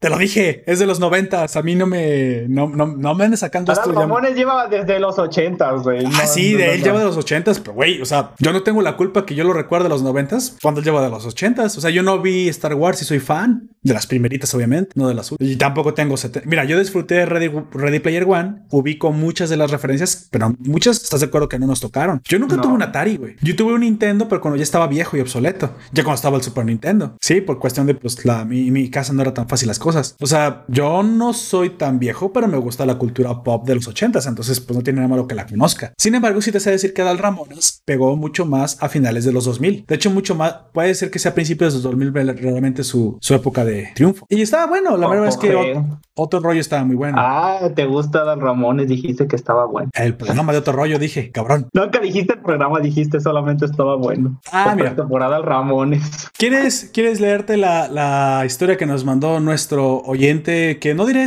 mira, voy a decir nada más el nombre de pila para que no se diga su apellido y todo. Tenemos un oyente que se llama Luis y nos mandó precisamente al correo electrónico la, la historia que le sucedió. Una traición de que le jugó un amigo. ¿Te ¿Quieres decirla tú o la digo yo? A ver, pásamela. Ahí te va. Te voy a copiar el texto y te lo voy a postear Y lo, y lo posteo en el grupo, ¿no? Y de repente todo el mundo se, ventila la historia. Ah, vaya. Así. Su dirección, su nombre, su teléfono. No, no es cierto. No, tampoco dice esto, pero bueno. Eh, comencemos con la lectura sobre ah, porque sí es pasado de vergas. Pues hay varias cuestiones desde que se llamen buenos amigos y solo buscan a uno cuando nada más lo ocupan, o en la universidad me pasaba que ya mis compañeros amigos y les tuve confianza para contarles ciertas cosas. A ver, a ver. Error total, ya que él, está hablando de la traición de un amigo. No, nada más aguántame, aguántame, aguántame, aguántame. es, es, carrera, no carreritas, como dicen. Déjame entender. Él está hablando de que le contó algo muy importante a un amigo y lo traicionó, ¿no? Hasta ahorita. Ese, es el título. Cuando los mejores amigos se traicionan. Ok, sigue amigo, eh, pero échale, échale emoción emoción, no, no, no velocidad, no me importa que me lo leas rápido. Échale tú de, mm, tu corazón poeta ya que en el momento de que se diera lo comenzaban a hablar y pues la confianza se iba a la verga. O bueno, pues la peor. A ver, a ver. Fui mejor amigo de una cachi, de una cachi, de una chica No sé por qué. Chale, cabrón. Ahí claramente dice chica, qué chingados, güey. Y dice cachi lo leía al revés, con Güey, la dislexia solamente es en la escritura, güey, te pasa en la vida real leyendo. Bueno. Por casi 3, 4 años, no me acuerdo, allá a la verga. Ella tuvo sus parejas y yo igual. Sin importar, intentábamos salir adelante con la amistad. Ajá. Todo hasta que aparece el perfecto hijo de puta tóxico que no quiere que se le acerquen a su novia. Ah, la madre. O sea, eran amigos. La chica consigue un novio, pues no tienes por qué dejar de tener la amistad con una persona que es valiosa en tu vida, ¿no? Así es. Pero el hijo de puta tóxico es tan eh, celoso que no quiere que la novia tenga amigos. Chale, amiga, date cuenta. Amiga, date cuenta. Ahí terminó todo. Ella por seguir a alguien que por amor, a pesar de, eh, de que eh, ella, a ver, no entendí bien ahí porque está los acentos son importantes. Ella. ella. por seguir a alguien por amor, a pesar de que intenté hacer las paces. Ok. Ah, ok. Y mejor por esa amistad. Traté hasta con mi hermana, como mi, la traté hasta como mi hermana y la cuidé como ah, tal, pero para que llegara este culero hiciera su desverga y me hiciera ver, ahora a mí como que yo fui el malo de la historia. La reputa madre. En fin, no te tomo mientras dure. Posdata, saquen el hentai. Ah, no, ahorita no. Saquen el hentai ¿Es que lo retiremos del sitio o que saquemos nosotros y pongamos más gente ahí? Creo que pide eso. ok, eh, ese, es en otro canal, Luis, pero está bien. Eh, tomar, lo voy a pasar a recursos humanos para que lo canalice a la sección de Nación Poperto adecuada para ese tema. Ah, ok, bueno. Eh, ¿A te ha pasado alguna vez eso? Yo tengo una historia similar, pero no así directamente como le pasó a Luis, en el que precisamente yo estaba. Yo, sinceramente, sí andaba por ahí pedaleando una chava, pero pedaleando se escucha muy mal, ¿eh? Se escucha un poco. Pedaleando. Pedaleando en el sentido como que le estaba dando pues a mi, a mi bicicleta de las ganas para ver si se lograba hacer algo con ella. Y este y, te, y le malaconsejaba un amigo de ella, güey. Y le malaconsejó, le malaconsejó, le me la aconsejó. Y no se hizo nada porque este cabrón dije, bueno, pues ese güey quiere con ella, me la quiere bajar. Lo cual no me equivocaba. La cuestión es que ella no le quería hacer caso a él. Era el clásico paño de lágrimas, amiguito loser que tenía ahí frenzonado. Y por culpa de tanta insistencia, este cabrón, como que ella sentía inseguridad. Este, yo si no tenía amigas mujeres, güey, yo me hubiera ganado a las amigas mujeres. Y ya ves que a través de las amigas mujeres uno gana más puntos. Es de verdad, esa es la verdadera forma de hacerse amigos. Gánense los amigos de ella. Este, pero el tipo con el que, terminó andando, porque fue mucho más directo, güey. Un día como que se la aventó y el otro, güey, no tuvo tiempo. Yo, yo estaba como construyendo la mejor. Terminó andando con el otro, que no padre, güey. Era el clásico tipo sin futuro que no valía una verga y creo que hasta le embarazó, güey. Vaya. Y entonces el tipo que de todos modos me, me como dice, me apestó el negocio. Ni siquiera nunca anduvo, güey. Siguió siendo el pobre paño de lágrimas. La tiro le salió por la. Y aparte, pues yo era un buen partido, güey. Yo soy una presente, no tengo hijos regados. O sea, fíjate nada más el daño que le hizo esa chavita, güey. Lo que pudo haber sido que pudo haber sido y no fue por ese hijo de su Me hubiera, gustado, Luis, que dejaras quién era su Facebook para que lo quemáramos aquí en el podcast. No, no te creas. No, no. Es como, como Jorge Garralda de no se deje, pásenos el contacto y aquí le, le este, eh, como nos comunicamos con nuestros contactos en Anonymous para que le hackeen la cuenta del banco. La cuenta del banco. no sé, no sé lo que haga Anonymous, yo creo que no. El Facebook o algo así, ¿no? Chale. Bueno, qué, qué, qué historia tan sad. cree Anonymous es una organización así súper grande y súper fuerte, pero en realidad son un grupo de tipos que saben más o menos de, de lo Aparte, están súper separados, o sea, ni siquiera se conocen, güey. Ajá. Son un grupo de, de personas que específicamente de, que se eh, contactan por 4 que saben más o menos de sistemas informáticos y no necesariamente programación, sino sistemas informáticos de la manera básica y se juntan para hacer desmadres, eh, pero tampoco se, es que sea la organización tan grande como toda la gente cree. No, y luego piensan que están súper orquestados, ¿no? O sea, tú te puedes llamar de Anonymous si tratas de entrar al grupo, y sí, pero hay, hay muchísimas células. Hay desde los hackers que sí son como criminales hasta gente que le sabe muy bien a eso y que solo son activistas, los famosos hacktivistas. Yo lo digo porque yo vengo de esos foros de 4chan, de Instagram. no me robes mis nudes, amigo. No, no, lo, tranquilo, no. Gracias. De momento, digo, ¿qué? ¿Qué? Nada. Este, volviendo a lo que estaba diciendo. Este, no, eh, la mayoría son tipos que dicen, yo sé Espérate, ya, le estoy cambiando la contraseña a mi teléfono por si acaso, cabrón. Ah, sí, ya lo noté. Digo, ¿qué? Ay, sí. Ahorita la cámara atrás de mí, ¿qué? Porque hay una cámara aquí en, el estudio, güey. Sí, claro, la del estudio, digo. Ya, sí. No la del baño, ¿qué? No, tampoco estoy tan enfermo. Todavía. Todavía. no, pero sí, pues por lo general son gente que no sabe mucho, pero sabe lo suficiente como para hacer ataques menores. Sí, es cierto, es cierto. Bueno, el, el problema principal yo creo que es em, que no, no, se, no se conocen, o sea, te digo, no es que no existan, sí existen, pero no son con unas células. La gente no entiende cómo se, cómo se organizan este tipo de grupos. Y es que ni siquiera uno se conocen. Hay varias células. Hay, por ejemplo, Anonymous, Colima, güey. Cuando exista Colima. Anonymous, Tlaxcala, Anonymous. O sea, sí, o sea, simplemente tú te pones el mote. Eh, es como jugadores de League of Legends, güey. No nos conocemos todos los jugadores de League of Legends, ¿estás de acuerdo? O sea, le sabemos a eso del LOL, pero de que seas, te conozcas a los 30, 50, 200 millones de jugadores. Pues es algo así. Bueno, el, chisme de Luis fue, fue pasado así como llegó. Ya nos, ya nos contarán más, más los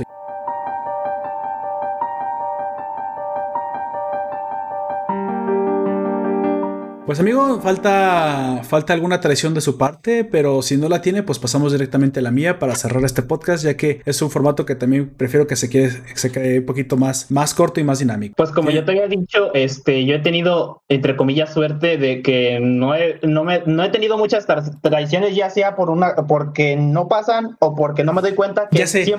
¿Has sido testigo de un tercero? Cuéntame una que haya sido testigo de un tercero. De eso sí estoy seguro que se ha sido testigo. Sin nombres, sin, sin apellidos, obviamente Si fuiste testigo de una que valga la pena contar, cuéntame. Bueno, este, vamos a cambiarle los nombres. Así, es, eh, señor Pantalones de Popó. sí. No, algo más, algo más sencillo, porque no voy a estar diciendo todo el rato, señor Pantalones de Popó.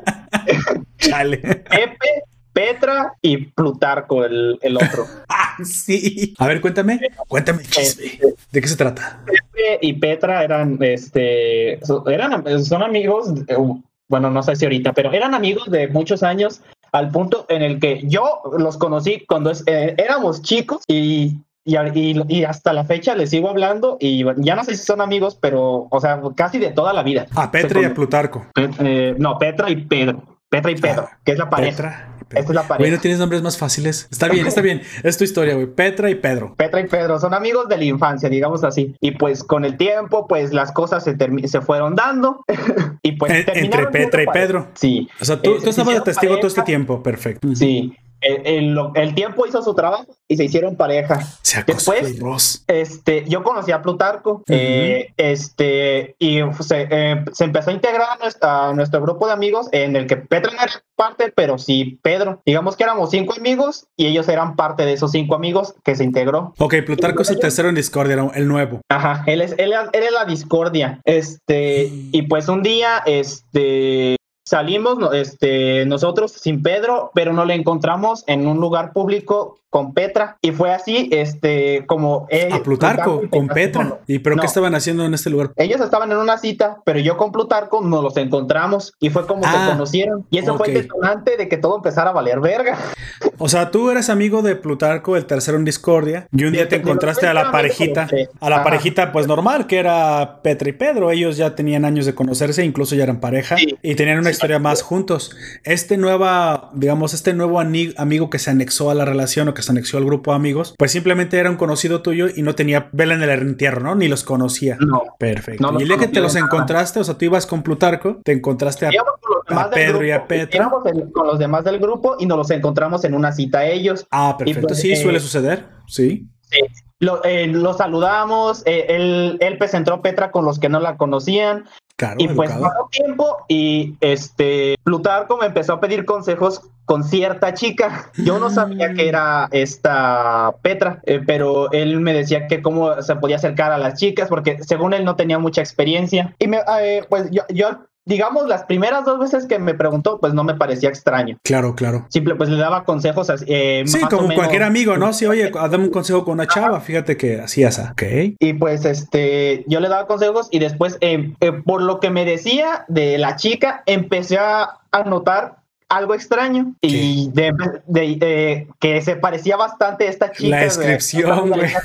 que se parecía mucho a Petra, porque pues yo también la, eh, también es amiga de la infancia mía de que la que sí, la, la, conocías bien, básicamente, ¿no? La conocías bien. y pues yo eh, eh, empecé a darle el avión, le daba el avión de no, pues es que ya no sé más qué decirte, si no está funcionando, pues yo creo que deberías de intentar de otra manera, pero no sé, no estaba diciendo tal cual que fuese ella, pero también era le estaba dando el beneficio de la duda, por así decirlo. Y, ok, ok. Y con este, después eh, eh, yo hablé con Petra y me empezó a decir también de un chico, y ahí fue cuando empecé a, a, notar algo extraño, y fue cuando eh, empecé a unir los cables, y le pregunté directamente a ella que si de quien estaba hablando era de, de Plutarco. Ah, a ver, entonces, entonces, a ver, dime detalles, detalles, o sea, ¿cómo, cómo te diste cuenta de todo eso? Sácale, sácale a esta, a esta, a Plutarco, pues, este, digamos que rápidamente se empezó a hacer más unido al grupo, y le empecé a conocer más, y sabía cosas de él, y como ella la conocía de mucho tiempo, él me decía cosas que cuadraban con ella, y cuando ella me hablaba de este tipo misterioso cuadraban cosas con que él era. Y entonces, eh, ya después de un tiempo, le pregunté directamente a ella que si de quien estaba hablando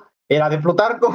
Y, y ella me dijo que sí pero que tenía muchas dudas, que porque estaba con el otro, y yo desde siempre, eh, este, lo que, todo lo que tenga que ver con infidelidades, este, es algo que a, mí me, ha, eh, me, me, provoca como no enojo, sino que desprecio y de hecho es, em, es por esto que yo ya... Es, es que al fin y al cabo es una traición a la confianza, o sea, aunque tú, tú, eres testigo de ella y pues también dices tú, o sea, tú te pones en sus zapatos, ¿no? Dices, güey, es que si yo fuera el tipo o la tipa a la cual le hacen, sí me pues enojaría, ¿no? O sea, sí, sí. Así es. La empatía con el amigo. Y aparte porque eran amigos tuyos. Sí, eh, amigos míos y pues ella me dijo que sí y yo pues dejé de hablarle y le y, este, y fui con Plutarco y le dije que se alejara de ella porque esa morra ya tenía novio, que no metiera este... Que tiene dueño. Que no le buscara tres pies al gato, pues, que no le buscara tres pies al gato. Y él se excusaba diciéndome que lo que, eh, que como el otro era mi amigo de más tiempo, era como que lo apoyaba más él, pues es obvio que lo, voy a pues, apoyar más A, ver, a ver animal. Hay algo que se llama antigüedad, güey. Hasta los sindicatos lo reclaman. Hasta los sindicatos lo reclaman. Sí, así es. Y pues, este, dejé de hablar con él también por, eh, por esa discusión. Con Plutarco. Y ah, con Plutarco y con Petra ya eh, a, ella ya no va a ser como hola, adiós, por cortesía. Oye, pues ya tengo una pregunta. Fue, mira, hay, hay una cosa que no nos hagamos pendejos, güey. Perdóname la palabra. Si, si, si Plutarco le empezó a pedalear la bicicleta al, Pedro, güey. O sea, le tiró la, onda a la chavita. hay, algo bien cierto en todo esto. Para la infidelidad, para la traición, se ocupan dos. Sí. Exactamente. Si ella no te da entrada, tú no entras. Así se acabó. hazle como le hagas. Ella tuvo ella tuvo que haber estado de acuerdo con eso. Sí, y pues yo eh, al, principio no, le quise decir nada a Pedro. Oye, ¿por tú sabías si, si estaba mal la relación o algo? ¿O por, qué? Eh, a mi, perspectiva y lo que me contaba Pedro, iba, no digamos que era lo más perfecto, pero tampoco estaba yendo de la chingada. Pero yo nunca le quise decir a Pedro desde el principio, porque Pedro es este, eh, sabe artes marciales, sabe kickboxing y a la madre no sé nada de. Nos desaparece el Plutarco de la noche a la mañana, güey. Sí, o sea, en, unos, en unos solo capítulo podría partir su madre bien fácil. Yo por eso no quería decirle nada a él. Y como con el tiempo, este, yo veía que no se, no dejaba de hablarle a este tipo a aquella, pues ya no me quedó de otra que decirle directamente a. Y a, pero a Pedro no le parecía mala idea, güey. Y pues eh, Pedro eh, se emputó conmigo porque no me creía no me quiso creer. Este, de hecho, nos peleamos, eh, pero no, no a golpes, pero sí nos, nos dejamos de hablar. gracias a Dios para ti, güey. este, no nos peleamos a golpes, pero sí me dejó de hablar por un tiempo él. el látigo de su desprecio duele más, amigo. Sí. ¿O no? Esperemos nunca comprobarlo, güey. y pues él siguió con su relación, comillas, comillas, porque pues eso ya tenía los días contados. Sí, sí. Y este, yo le, a los demás del grupo, yo les, eh, eh, yo, se los dije tal cual a los demás del grupo, estando Plutarco presente, y él no decía nada porque sabía que era cierto, o sea, él tampoco no lo negaba, y los demás del grupo empezaron también a decirle a, mm. Pedro que este güey estaba haciendo esas cosas, pero tampoco no nos quería creer porque pues yo y, Pedro la conocimos de años a ella y pues de, por lo mismo no quería creer que ella fuese a hacer algo así. Y pues por no querer creer, la... O sea, así como me la cuentas, pues tenía sus cascos ligerones, güey. Pues ella terminó este embarazada del otro tipo. No, déjame adivinar, luchadora. no, eh, ya no sabría decirte, ya después de eso yo ya no seguí hablándole a, a ella y, y, pues ya él después ya nos dijo que se disculpó con, todo, con todos los del grupo por no, por no creernos. Este, y no le quedó otra pues que terminar resignándose porque pues ya había pasado lo que había pasado. Oye, pero entonces Pedro sigue siendo tu amigo, pero Plutarco y Petra no, No, ellos ya no, ya, eh, ya, ya no es, aparte de eso, algo como lo que quisiera volver a. te fijas, el, traidor, el traidor no acaba bien, güey. Más bien te, te, más bien te sacaron de tu vida esas personas que a lo mejor tú dirías, bueno, que es que a veces mucho, uno tiene mucho tiempo de conocer a alguien, güey, pero lamentablemente a veces la gente cambia y, se entera de cosas, pues piensa que no, que la gente que conoce hace años no es capaz, pero es que a veces no, no, la conoces bien. Eso es cierto. Pues que F, F en el chat por, pues por ti primero, por pasado y fuiste, estuviste en medio de los amigos, pero en retrospectiva yo creo que le diría a Pedro que le fue bien, que al contrario creo que... Sí, güey, sí, la verdad. ¿Te imaginas ya más avanzar la relación y que salga con eso. Ya sé, ah. habría sido mucho peor. Sí, sí, sí. Qué mala onda. O sea, F, F, F super F, güey. Super F en el chat.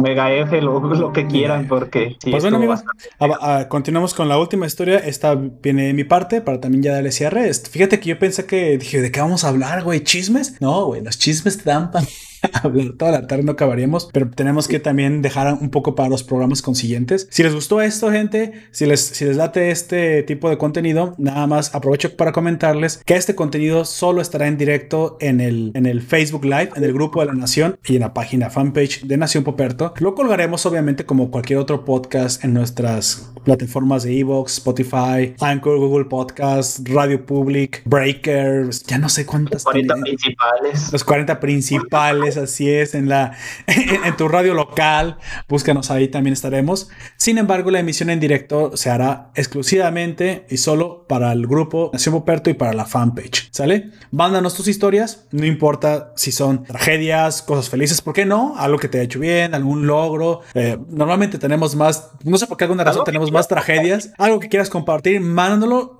sabremos acomodarlo, lo pondremos aquí en las emisiones de las historias de la nación. ¿Sale? Continúo con la última, amigo. Fíjate que esta no es tan hardcore. Creo que me voy a arrancar. Tengo muchísimas, güey. Lamentablemente tengo muchísimas y hay una razón por eso. Te conté hace mucho tiempo que cuando yo uh, era, bueno, estaba estudiando básicamente. Ya ahorita ya trabajo, pero cuando estaba estudiando, yo pues traté mucho, güey. Fui hard, try harder. Eh, me llevé muchas excepciones, pero creo que también por eso aprendí muy rápido. Siempre he sido tal vez así como aborazado, güey. Siempre he tratado de aprender muy rápido y me ha costado a veces para mal, a veces para bien. En este podcast creo que se nota, güey. Ya estamos a punto de completar. Ya vamos por nuestro episodio número 100. No sé si lo sabes. En menos de un año hemos crecido muy rápido. Es, es, no me gustan las cosas lentas, güey. No me lo tomo con calma desde 1995, güey. O sea, ya no me lo tomé con calma desde entonces y no me lo voy a tomar con calma en el futuro. Así soy. No, no, no me. No soy tan.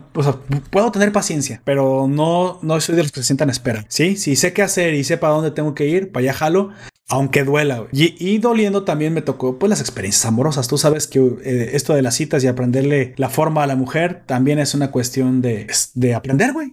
no, no hay otra, de probar, probar, probar qué funciona, qué no funciona, cuál te hace caso, cuál no te caso, qué haces bien, qué haces mal, en qué debes cambiar, en qué debes mejorar. O sea, las citas también son una ciencia. Y dicho eso, una, una vez me tocó una. Esa estuvo muy fea, güey, porque, porque sí la sentí como una traición. Hace mucho tiempo, cuando yo ya estaba en mi séptimo, octavo semestre de universidad, de mi primera carrera, me sentía como ya un dios, güey. Ya, ya sabes, casi noveno semestre, ya casi sales, ya te la sabes. Los, los primerizos, los novatos, güey, los novicios, los acólitos, los, los ves para abajo. Dices, ah, ustedes, ustedes estos los de estos güeyes, estos niños, estos morros de 20 años. No, porque en, en, mi secundaria les decían pollitos, güey. Los pollitos. Yo ya soy grande, güey, ya estoy a punto. Bueno, la edad no era muy diferente, pero ya iba a salir, ya estaba en, mis, en mi séptimo, octavo semestre. Unos dos años, un año de diferencia, pero de todas maneras. Pero era un chingo, en la carrera era un montón, güey. En la carrera de ingeniería era un montón. Ya, y eran tres años a veces ya esa diferencia. Era la gran diferencia entre tronco común y hacer casi un especialista. Pero bueno, me tocó que yo tenía ya tanto tiempo, porque cabe decir que fui, era buen estudiante, sacaba buenas calificaciones, no requería estudiar demasiado, tenía todo el tiempo, estaba al día. O sea, yo estudiaba practicando, entonces me gustaba mucho ir a las prácticas que daban los profesores y casi no ocupaba estudio. Entonces fue un semestre en el que tuve mucho tiempo libre, lo recuerdo, y me metí a la clase de tango. Todo esto comenzó y dices, bueno, ¿por qué tengo? ¿Qué pasa, Poperto? No nos habías dicho que eras bailarín. Pues bueno, es una de las habilidades que adquirí con el tiempo. Por ahí las compré en el mercado de habilidades. Subí mis puntos en carisma y habilidad, güey. a ver, ya, ya, tengo puntos en ingeniería, ya tengo puntos en, en este, no sé, güey, en, aprender a manejar, güey. Ya, ya, ya, O sea, ya tengo varios puntos en la vida. Eh, güey, me, sobran tres puntos de habilidad en qué los reparto. A ver, aquí está cocina, aquí está aprender a coser, eh, aprender a primeros auxilios. Nada, nada de eso es importante. Ah, sí, bailar, sí, güey. Entonces subí mis puntos de, carisma en bailar. Entonces, lo que pasa es que a mí me gustaba hacer deporte y yo estaba haciendo este fútbol. Bueno, me metí un semestre de fútbol. No fui muy bueno, te soy sincero. era promedio, bastante mediocre. Ni bueno ni malo, doy buenos pases. No soy Messi, sinceramente. Nunca me contrataría en una liga. te puedo jugar una cascarita de vez en cuando, pero hasta ahí. Entonces, mi horario de las clases se empalmó con el fútbol, güey. Y ya, yo lo usaba para ejercicio más que para otro. Y ya no pude ir. Lo tuviste que cambiar. Lo tuve que cambiar. Entonces, busqué las optativas, las de deporte. Y en encontró el baile, güey. Y decía, ¿en serio? ¿Baile? Ah, pero baile es para. Yo, ya sabes, la clásica de la excusa de que no es para hombrecitos, es para. Es para los que cachan granizo, no es para mí, ¿sale? Aunque la verdad es que pues el baile es una habilidad bastante difícil para aquellos que tenemos dos pies izquierdos. Güey, ¿has visto los árboles bailar? No, ¿verdad? Ah, pues hay una puta razón por la cual los árboles no bailan, güey. Perdón la palabra, güey. dice, dice Bonnie Black Shooter, como lo dije una vez en la zona. Ah, supongo que habla de la zona fronteriza. Muy buen podcast el último. Acaban de sacar la segunda parte de Dorororo. Dije, güey, se van a aventar Dorororo. Es un chingo de material. Les mandé saludos por ahí. Y dice que Poperto es Batman.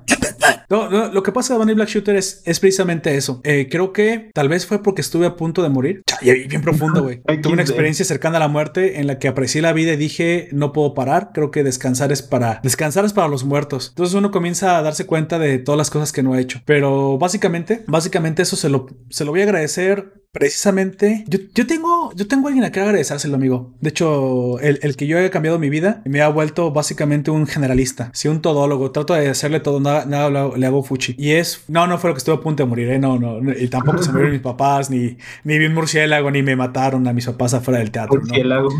Pero sí vi la necesidad de aprender de todas las habilidades que estaban a mi disposición. Un día que pero una vergüenza, pero una, una, una vergüenza, amigo, una vergüenza mayúscula, güey. Una un oso. Un, un, oso polar. Ahorita sigo con la historia que estaba contando. Un oso polar, un oso panda, un oso grizzly, todos combinados en un super oso, güey. Este. El hombre oso cerdo. El hombre oso cerdo, así es. Una, una, una vez que llegué al, a un antro, y fue a partir de eso, precisamente lo del baile siempre lo tuve en la cabeza. Llegué a un antro, es una historia 100% real. Yo nunca fui mal parecido, supongo que soy normal y todavía me siento un poco normal plus, pues ya ves que tengo buena concepción acerca de mí. Entonces yo estaba joven y pues me arreglaba, yo bien arregladito, bien perfumadito, bañado, olía rosas y yo me sentía galán. Obviamente no me hacían caso, me sentía. Entonces. No es lo mismo pues, sentirse que serlo. No, no, no es lo mismo, obviamente.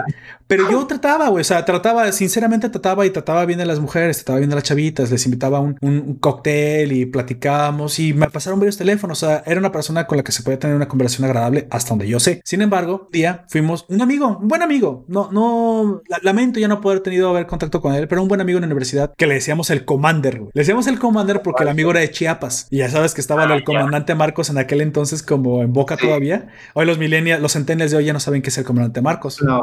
Pero era pues el líder del registro zapatista, ¿no? Revolucionario de Chiapas. Entonces, como era de Chiapas, pues le decíamos el comandante, por el comandante Marcos, güey. Entonces, el commander. No tenía nada de militar, güey. Solo, solo era el bote que le habíamos puesto, güey, el commander. Solamente por ser de Chiapas. Sí, por, no ponerle el chiapaneco, le pusimos el commander. Y aparte, el vato le gustaba, Le gustaba. Creo que se llamaba Manuel, güey. O sea, un nombre así bien normal, pero le decíamos el commander. Una, un, pero el commander era un tipo muy carismático, güey. Y por eso te caía bien.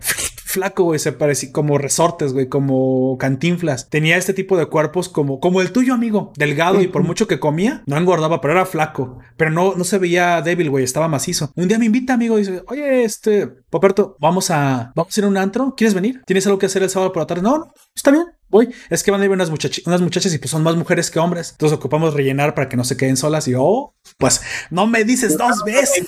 como el Naruto. Dos veces no me decían, amigo.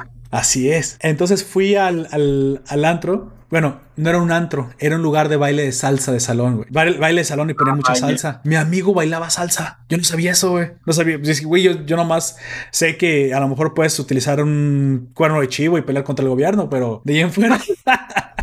no, no es cierto. No sé si era revolucionario, la verdad es que no. Yo creo que no, no se usar ni usar un arma. El que la sabía usar era yo. Pero pues ya sabes, aquí en el rancho te pones a disparar y te enseñan a disparar. Eso es de ley. Pero bueno, en algún momento me quedo solo con dos, tres chicas hermosas, espampanantes, bien arregladitas. Y me dice una muy sacada de, o sea, como que todos sabían bailar. Yo no sabía. Me dice, salimos a bailar y pusieron una de salsa. Y yo, bueno, yo sabía cómo bailar punchis punchis, güey. Ya sabes, en aquel entonces eso es lo que estaba. Agarro mi cerveza en la mano derecha, eh, con la mano izquierda la levanto y pues tú ponme David Guetta. No, David Guetta no existía en aquel entonces. Ponme DJ Tiesto, Paul Van Dyke. Eh, eh, digamos lo equivalente a. El equivalente, así es. Tú ponme punchis punchis, este, Kylie Minogue, las, ese tipo de artistas, que empieza salsa, güey. Después supe que habían puesto, no sé, Chichi Peralta. Ya no sé, no me sé bien los nombres de los artistas. Que piso a la muchacha, güey. Y pues yo no, o sea, siempre he sido pesado, aunque estaba delgado, pero estaba fornido, güey. Y pesaba mucho. Y siempre he pesado cerca de los 90, 100 kilos. Aun, cuando, aun cuando no, no tengo ni sobrepeso. Güey, hizo una cara de dolor porque muy probablemente le tenía unos, unos zapatos abiertos Y dije, oh, me purísima. Le acabo de pisar.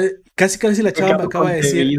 Ella creía que yo sabía bailar porque era amigo del Commander. Y el Commander nunca le dijo que yo era amigo de los que no era sabían bailar. Güey, me dio una vergüenza. La fui, la senté, le invité una copa, güey. La, la, llevé a su casa, ni siquiera le pedí el teléfono, no sé ni su nombre. Le pregunté todo el tiempo, ¿estás bien? ¿Te llevo a un hospital? O sea, yo creo que me sentí muy mal, güey. Y después me contó como que no, que ella simplemente lo cuenta como una mala experiencia con un tipo más que no sabía bailar, básicamente. O sea, no, eh, para ella no trascendió, pero para mí fue la vergüenza, güey, porque yo no estaba acostumbrado a causar, la vergüenza esa, La vergüenza que me cambió, güey. Y dije, de ahora en adelante, nunca seré prejuicioso a, acerca de una habilidad nueva. Nunca. Nunca, y me, y me, lo voy a tatuar, güey, porque esta vergüenza no la vuelvo a pasar. Y nunca la volví a pasar. Nunca la volví a pasar. Bueno, una vez tiré a alguien en banda para una competencia, güey, y eso era otra cosa. Este. Pero me, eso fue me... consciente porque quería, digo, ¿qué? Sí, sí, estamos, estamos en una competencia. Yo bailé una competencia de banda, güey. De banda norteña, la, la, de, ya sabes, la que avientas a las muchachas para arriba y para abajo y para arriba.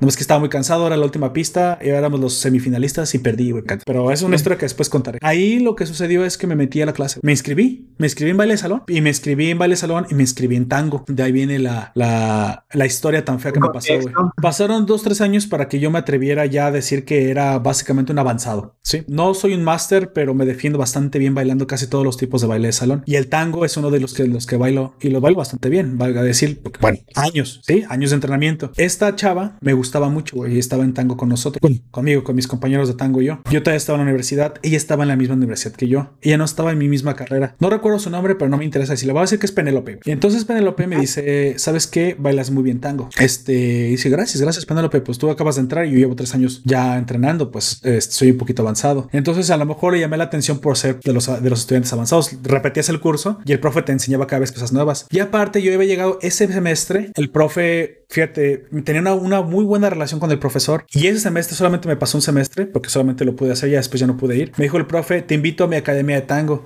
Le dije, profe, lo que pasa es que no puedo ir a su academia aparte. No creo que me alcance porque lo tendría que pagar yo. Mis papás no van a pagar aparte algo de la escuela. No, no, no, no, es gratis. Lo que pasa es que en mi academia personal, porque yo tengo una academia por la noche, él daba clases en la universidad, güey. Pero él tenía su propia academia. O sea, él daba una clase como maestro de cátedra. Sí. Eh, se llamaba Juan Rosas, güey. Y me acuerdo del nombre del profesor. Este, y él enseñaba tango, tango, tango argentino en Guadalajara. Todavía tiene su restaurante, se llama el Argentino en Chapalit. Creo que Bonnie Black Shooter es tapatía, güey. La, a lo mejor hasta lo conoce. Este, el, el restaurante, no creo que al señor de Guadalajara, es, dista mucho. Sería bastante coincidencia que también lo conociera, pero bueno. Es probable que conozca el restaurante porque está en una glorieta muy bien ubicado, pero de ahí en fuera como, ya sabes como de repente los tacos de tal lado y son tan famosos que toda la gente de la ciudad no, no, no. lo conoce. los tacos de a peso en el... Los tacos de a peso, ya ni digas eso, güey. Qué vergüenza los tacos de a peso. Entonces, este. los conozco. Los conozco. Sí, pero nunca los he comido. Entonces, el profesor me invita en la noche y me dice: Lo que pasa es que, como ya te imaginarás, la mayoría de los que se escriben a mi clase son mujeres y faltan hombres. Y pues tengo mujeres con mujeres bailando y pues a veces sí falta la fuerza de un hombre para. Lo que pasa es que el tango es de hombres y mujeres, güey. Entonces, el- no la fuerza, perdón, lo dije mal. Hay algunos pasos que el hombre tiene que hacer ejecutar y la, que la mujer, como mujer, tiene que hacer diferentes. Es decir, Sí. a- hay, hay Digamos, unos. tradicionalmente para cada género. Mira, Así. hay, hay un paso que se llama pareo. El pareo es que el hombre se para, se posa firme y se pone como en pose de caballo, o sea, baja las, las rodillas, agarra muy bien a la mujer de la cintura y con una mano la dobla hacia atrás, güey, como si estuviera haciendo una mujer, la C, una C, pero con la espalda, como si fuera a aventar hacia atrás, la detiene y la pasea, güey, o sea, desde la izquierda a la derecha con la cabeza baja, como si la estuviera presentando. No sé si, si te imaginas el paso. Y No, luego la, le- la levanta. Eh, yo, yo también estudié. eh, Es como una semiquebrada, ¿sí te güey. Haz de cuenta que es como, como una semiquebrada en banda, güey. Pero obviamente tú la tienes que No, sostener. yo de todas esas cosas porque pues, Ah, yo también estuve en clase de baile, pero entiendo que lo expliques para los que están Sí, claro, es para los oyentes. Entonces decía el profesor, es que lo que pasa es que tengo muchas mujeres, tengo que hacer, y a veces los pocos hombres que hay, o yo mismo también, pues no me doy abasto para enseñarle a todas y pues se siente feo. Y como tú eres mi- uno de mis estudiantes que me, que, que casi no falta, porque yo, yo no, yo no faltaba la, te voy a dar, o sea, tú ve, tú ve, va a ser gratis para ti y, eh, y aparte ya vas a aprender más. Yo, sí, profe, o sea, dando y dando, o sea, yo, yo tomaba clases gratis, ahora ya más personalizadas, de algo que me gustaba, y aparte era a las 9 de la noche y yo no tenía una clase a las 9 de la noche, los martes y Este, jueves, por creo lo que era. general, cuando son clases en una institución como una escuela, eh, Ujú. no un estudio aparte, cuando son en, en una escuela, como tú dices, en tu universidad, este, son cosas como más generales para que para todos. Tal vez sí con eh, cada curso se cambien las cosas, pero Sí, cuando claro. vas a- al estudio de baile, este. Ah, no, ya es que especializado. Claro. Si hay algún paso que tú no sabes eh, o que no te sale, eh, el, el, maestro dedica mucho más tiempo a. Claro, y, aparte, esa gente ya está pagando específicamente por eso. Entonces ahí tenía muchos avanzados, amigo. De hecho, había unos señores ya grandes, de 50, 60 años, que ellos no faltaban, güey. Y ellos, bueno, ellos siempre iban en pareja, el señor y la señora, y se veía que ellos se divertían y que ya sabían muchísimo. Claro, el profe no les exigía hacer los pasos más difíciles porque ya estaban grandes, pero ellos iban básicamente a divertirse a esa clase, güey. Entonces yo empecé a ir y obviamente, pues luego, luego las chavitas nuevas eran, eran señoras también, ¿eh? Y yo no le, pues el, profe me decía con quien te agarre. Entonces me repartía y yo aprendí muchos pasos nuevos. Ese fue mi, mi curso intensivo de tango. Pero ándale que la chavita que me gustaba de la clase también va a esa clase, también estaba allá. Ella recuerdo que no sé si lo pagaba o también se lo ofreció. Ella no creo que ella sí lo pagaba, güey. Ella, sí le gustaba mucho y pagaba las clases en la noche con el profesor. No sabía que a mí me las daba gratis, pero porque, porque era, faltaban hombres básicamente y aparte creo que fui el único junto con otro amigo que sí íbamos. Pues bueno, un día, obviamente salimos, no un día, güey oh, pasamos mucho tiempo juntos y aquí es donde viene lo feo. Pues aparte que a mí me gustaba, nos hizo pareja el profesor para las lecciones avanzadas. Porque has de saber que cuando tú bailas en, tango te tienes que acoplar a la pareja, güey. No te acoplas luego, luego. A veces pasan en tango específicamente. Tiene cierta correlación con la, con la otra contraparte porque si no, no... Tienes que llegar a conocer el cuerpo de tu pareja. Te, llevas a veces hasta, hasta 20, 30 lecciones, güey. En varios meses en, acostumbrarte a las distancias de sus pies porque, mucho del tango es arrastrado y no ves y no ves el pie de tu pareja, ya te lo tienes que saber de memoria. Entonces, no es fácil. Eh, cuando yo iba a clases de baile era de lo que menos me gustaba porque eh, al estudio que yo iba no iban siempre las mismas personas y siempre me tocaba con una chica distinta o ves ¿En el tango? ah, qué con tipos pero este, a veces era, todos los días era con alguien distinto y a mí por eso terminó de dejar de gustarme el tango específicamente, porque nunca me tocaba bailar con la misma persona. De hecho, yo creo que todos los bailes que se, que se bailen abrazados, necesitas tiempo de salón, necesitas tiempo para acostumbrarte a la pareja, güey. Porque, Y sobre todo el tango, güey, porque como se baila arrastrado, puedes golpear fácilmente la, o desequilibrarte. Yo digo que más que los de salón, específicamente en los que haces muy, eh, se levanta mucho a la pareja o cualquier, ahorita no recuerdo cuál es el nombre específicas, las que las levantas mucho. Entonces tienes que conocer muy bien a tu pareja ya, eh, por su peso, por la forma de su cuerpo. Sí, nunca puedes voltear a ver el piso, o sea, voltear a ver el piso es imposible en el tango. Entonces, sí tardas en acostumbrarte, aunque sea una pareja que sepa bailar, tardas en acostumbrar. No, no, no te acomodas también y aparte nosotros comenzamos a hacer tango avanzado. Nos estaba enseñando tango avanzado. Yo estaba obteniendo. Entonces, imaginas, yo iba a la clase en la mañana. ¿Sabes qué hacía el profesor? O sea, también me las cobraba. Me decía, ah, sí, vamos a comenzar. A ver, Paparto, eh, agárrate los nuevos. Y dije, ¡ay, profe, los nuevos! Sí, sí, sí. Ya sabes que en la noche te enseño las clases avanzadas. Aquí ahora me ayudas, cabrón. No vas a hacer a chichincle. Entonces, incluso me regaló una playera de su, de su escuela privada con su nombre y con, y con una, una letra que decía tango, güey. Entonces me lo ponía y me decía, oye, ¿por qué te está mi playera que el profe? Ah, es que las vende. Yo se la compré, me la regaló, güey. Básicamente ya me había hecho como parte de su academia. Yo no sé, algo así raro, güey. Era un, era un trato con el profe. no, pero no nomás era ya, era, éramos dos tipos, era otro amigo y yo. No, otro tipo yo, que no, no me llevaba no era mi amigo, pero no me llevaba mal con él. Era simplemente un grado más avanzado y por eso casi no lo, no lo, no lo, conocía mucho. Un compañero. Un compañero, vamos a decirlo. Entonces yo le ayudaba a enseñar los pasos básicos en la clase. Y sí, o sea, yo tenía mucha paciencia para enseñarle las clases. Y ya, ya podía enseñar tango, güey. Al día de hoy yo ya puedo enseñar tango, puedo enseñar a bailar tango, los contrapesos y los pasos básicos. Ya lo puedo hacer porque yo ya lo entendía. Y era mi cuarto año en, baile de salón, güey. Y aparte yo, bailaba todos los días hasta, tres horas diarias. Ese, ese, a ese nivel de compromiso llegué con el baile. Y dices, ¿ya crees estudiaba? Lo que pasa es que sí estudiaba, pero me creerás que mientras más deporte hacía, más rápido estudiaba, güey. O sea, me pasó ahí una cosa bien loca con el, con el deadlock y sacaba buenas notas. Aquí la cuestión es que esa chavita, híjole, y, me, duele recordar, güey, porque un día simplemente le, invité a salir y se vio bien la cosa. O sea, platicamos bien. Le dije, ¿qué hacemos? Y, ni modo que salgamos a bailar tango. Y dije, ja, Sí, te invito a bailar salsa, porque eso tú no lo sabes hacer. Tú solamente estás en la clase de tango. Salsa era otra clase y la llevé a bailar salsa. No te digo que, que lo, agarré, lo agarró fácilmente, pero cuando ya sabes bailar algo, otro no es tan difícil. Pues hicimos básico, güey. Hicimos lo básico y estuvimos pasándola muy bien. Y según yo, ahí ya había estado, ya se había empezado a cocer el arroz. Pues me la llevamos, nos la llevamos muy, muy bien. Era una cuestión de que decías, qué bonito, güey. O sea, tú sabías, o sea, sentías las señales, güey. Era como un semáforo, güey, en plena, en plena avenida a las 12 de la noche que lo ves en rojo y dices, güey, está en rojo. Contrasta perfectamente con la noche. Ahí está la señal, pero luego se ponía verde. dices, ah, ya se está poniendo verde. O sea, ya le estoy, ya me está dejando entrar. Entonces, pues dije, pues qué mejor que bailando. Nos conocemos los cuerpos superficialmente, por encima de la ropa, obviamente, pero todo el tiempo estábamos. Yo ya no tenía problemas con abrazar a nadie, güey. Los olores, básicamente, porque pues sudábamos. Aquí la cuestión es que un día, un día sin previo aviso, ya cuando incluso estábamos en digo, clases avanzadas, este, ya había, ya había invitado a salir, se estaba armando la cosa, nos estábamos llevando muy bien. Y es más, le dije, ¿sabes qué? ¿Por qué no nos vamos juntos a la, a la clase de tango, güey? Pues llegamos por separado. Yo paso a tu casa y nos vamos en mi coche. Ella llegaba en su coche, yo llegaba en mi coche. Mis papás me habían comprado un surito viejo para moverme cuando estudiaba, güey. Así, casi no bajaba, casi no me gastaba gasolina, güey. Sí, sí, sí, está bien. Es lo este, bueno de los que no gastan mucho. Entonces yo pasaba por ella y nos íbamos. Y así pasó casi un mes, güey. Un día entra, entra un tipo, güey, a la clase avanzada. O sea, de noche. Era un tipo X, yo no lo conocía. Este. Pero se veía, güey, se veía más viejo, era más viejo que yo. No te digo que ya, ya sabía bailar algo, güey. Como que entendí que antes ya había estado en la academia y volvió. Sí, ya, había estado en esa academia y volvió. Como que era un viejo conocido del profe, güey. Dije, ah, pues yo no le hice caso, güey. Está bien. Y entonces, un día, un día no pude ir, güey. Falté. Falté, falté así. No, no pude ir. Y le avisé, profe, no puedo ir hoy para que no vayas. O sea, yo soy de los que avisa, güey. A mí no me gusta así quedar mal. dijo, órale, no, no, qué bueno que me avisas. Así, este. Y ella así fue. Entonces supe que lo puso con el tipo con ese tipo nuevo, güey. Que está bien, pues que me, que me suplante, ¿no? Pues no puedo ir, ella no se puede, no se tiene que quedar sin bailar. Y aparte le dice a ella, ¿sabes que No puedo llevarte porque tengo un examen el día de mañana y tengo que estudiar sí o sí toda la noche. Ah, no entiendo, pues fue estudiante y también ah, tiene exámenes muy difíciles. Ya, creo que hasta me recuerdo el, el examen. Sería bastante culero de su parte que no. Creo, creo que era autómatas, güey, tenía examen de autómatas, lo que sea que eso signifique. Entonces...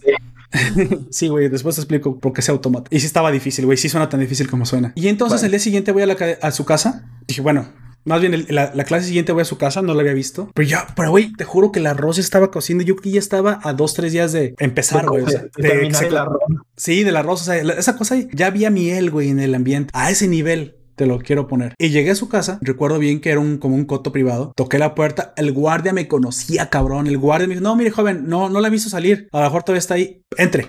Entre, no pasa nada, yo aquí lo dejo pasar. Era un, era un coto privado, güey. No podías entrar. Me dejó entrar, güey. Me metí me metí, ah, pues el guardia me, conocía el guardia, güey. O sea, ya de tanto tiempo que nos había visto, fui, le toqué a la casa y se veía todo apagado. Dije, ah, cabrón, no salió nadie. Ah, ¿Será que ya se habría ido? Y ahí fue cuando comencé, o sea, se, sentí algo en mis chapitas, güey. Lo sentí en mis chapitas, algo estaba pasando. En chapitas. En mis chapitas algo sucedía, güey. Dije, ojalá que no sea lo que me imagino. Ya sabes, esta pinche mente, esta pinche mente que me traiciona y que piensa eh, rápidamente en lo. Pues voy a la clase, llego. Pues, ¿qué crees que pasó? ¿Qué crees que me con el otro, con el, el otro tipo?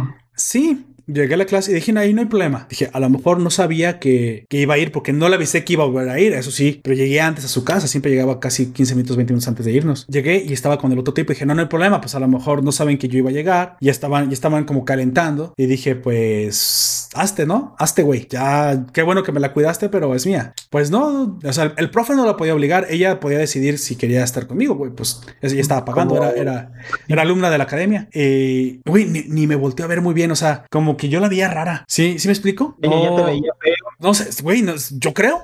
Pero yo me, yo sacado de onda. Te, te, digo que dije, ah, bueno, dije, no, mira, no hay problema. Y me puse con una señora que me caía súper bien, güey. Una señora que iba sola, este, que lo hacía de deporte. Y una, señora estaba bastante guapa, años. Ya que entonces yo tenía 20. Pero era muy vivarache la chingada. Y nos la pasamos muy bien, güey. Y aparte, cuando a esa señora le gustaba bailar conmigo, porque es, es que tú eres muy rápido. Y a mí me gusta bailar el tango electrónico rápido contigo. Porque aparte nos enseñaban tango electrónico, lo que sea que eso signifique otra vez. Y, y acabamos la clase, pues que ella la pasó con el otro tipo, no hay ningún problema. Nos vamos juntos y le invito a salir. Pues le dije, oye, este, no, no hay problema, mira, pues yo, yo bailo con la señora, no hay problema, y si este tipo sí es avanzado, está bien, aparte la señora pues necesita alguien que se acople a ella, yo me acoplo bien con la señora porque tiene una estatura para que sea conmigo, no hay problema, pues acabes la clase. Dije, pero te invito, ¿qué pasó con lo del domingo? ¿Seguí en pie? ¿Salimos? Me dijo, no, lo que pasa es que tengo cosas que hacer. Dije, ah, no hay problema, no hay problema, el siguiente domingo salimos, o ya nada, pues ¿qué crees que pasó el domingo? Que no fue, porque estaba con el otro. Sí salió, sí salió ella. Qué triste. Y eso ya me lo contó una amiga con la que yo me llevaba muy bien, porque estábamos en la escuela, tío, con ella estaba en la escuela. Ese día, güey, o sea, lo, creo que lo que más, lo que más me duele es que ni siquiera me lo dijo de frente, ni siquiera me, me dijo nada. O sea, no, no, no me dijo que, bueno, me hubiera llamado, ¿sabes qué? Pues mira, fíjate que voy a cambiar de pareja. En todo, cabrón, o sea, en todo. Ese vato no solamente, no, no, solamente me bajó la pareja del tango, me bajó la prospecta novia, güey. O sea, chingados. Una no tenía que ver con la otra. Yo no sé si porque era más grande, si le llamamos más atención, si me hizo menos por mi surito. No, no creo. Eso no creo que haya sido, sinceramente. Aparte, mi suro estaba nuevecito, nomás era un sur. Este, no, y ya Y aparte, estoy seguro, yo lo veía el güey todo como con cara de maleante, güey. Yo tenía, yo era súper carismático. Ese pendejo no me gana, ni sabe hablar bien, ni nada, güey.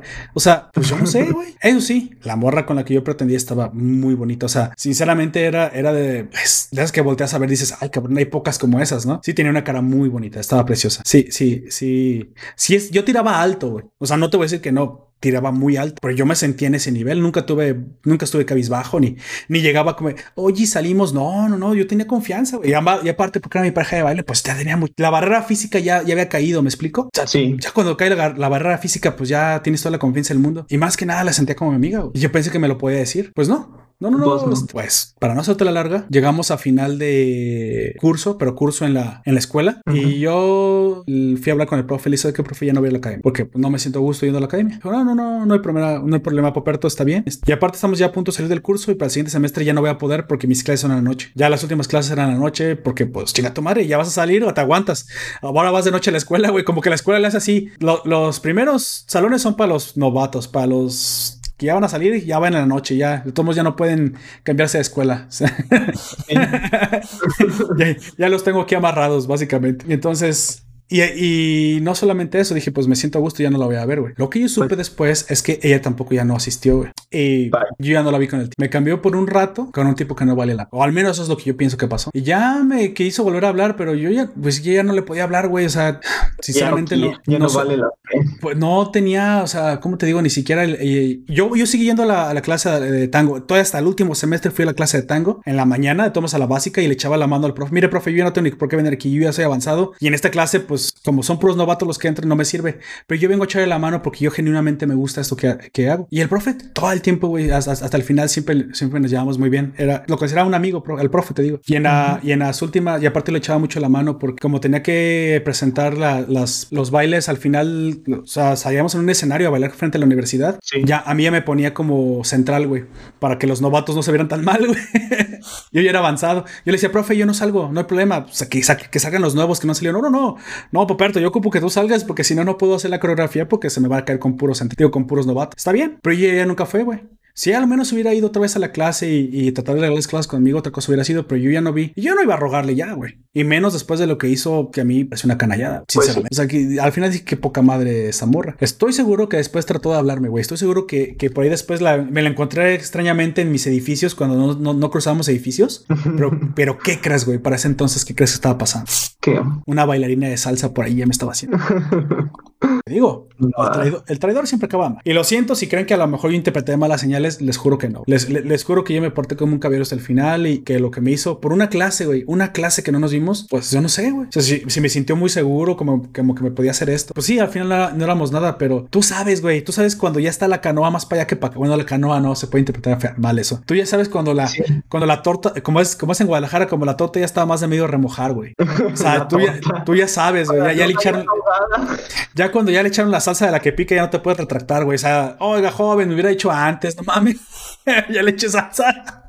Chinga, tu madre, pues ya, no se la puedes quitar. Güey, o sea, ese nivel era. Yo, yo, es de las cosas que me, en mi vida que me he quedado más gota, que sí me saqué de onda. Y como yo soy, en serio, como yo, yo no soy de la clase de pedo, güey. lamentablemente afortunadamente yo no soy de esas personas. Yo no soy el que va y dice, ¿sabes qué? ¿Por qué me hiciste eso? Yo no soy así, te lo, lo juro. O sea, ah, no es cierto, todos somos así. En algún momento, pero que maduré rápido. En serio, yo simplemente lo que hice, dije, es su vida, es su decisión. Yo me hago para atrás. Yo no tengo por qué ir a rogarle a alguien que me hace esto. O sea, con sus acciones me está hablando, güey. ¿Me, ¿Me explico? Sí. Y aparte, pues el, dolor que uno siente a veces dice, bueno, pues yo me lo guardo. Eh, a lo mejor me acordé, güey, de esto que mi papá me decía de, órale, cabrón, no llore, aguántese como hombrecito. No chille. Pues lo mejor, de ahí también salió esta como resignación. Siempre fui muy resignado. Y pues me hice para La vida después me premió con una chava con la que también anduve un buen tiempo, que era una bailarina de salsa. No era tan guapa como la primera, valga hasta decir, o sea, quiero ser honesto, pero era mucho mejor pedo, mucho mejor pedo. Con esta chava me podía ir de hasta de 10 pesos a la calle a bailar salsa. Era, era bien alivianada. Pesos.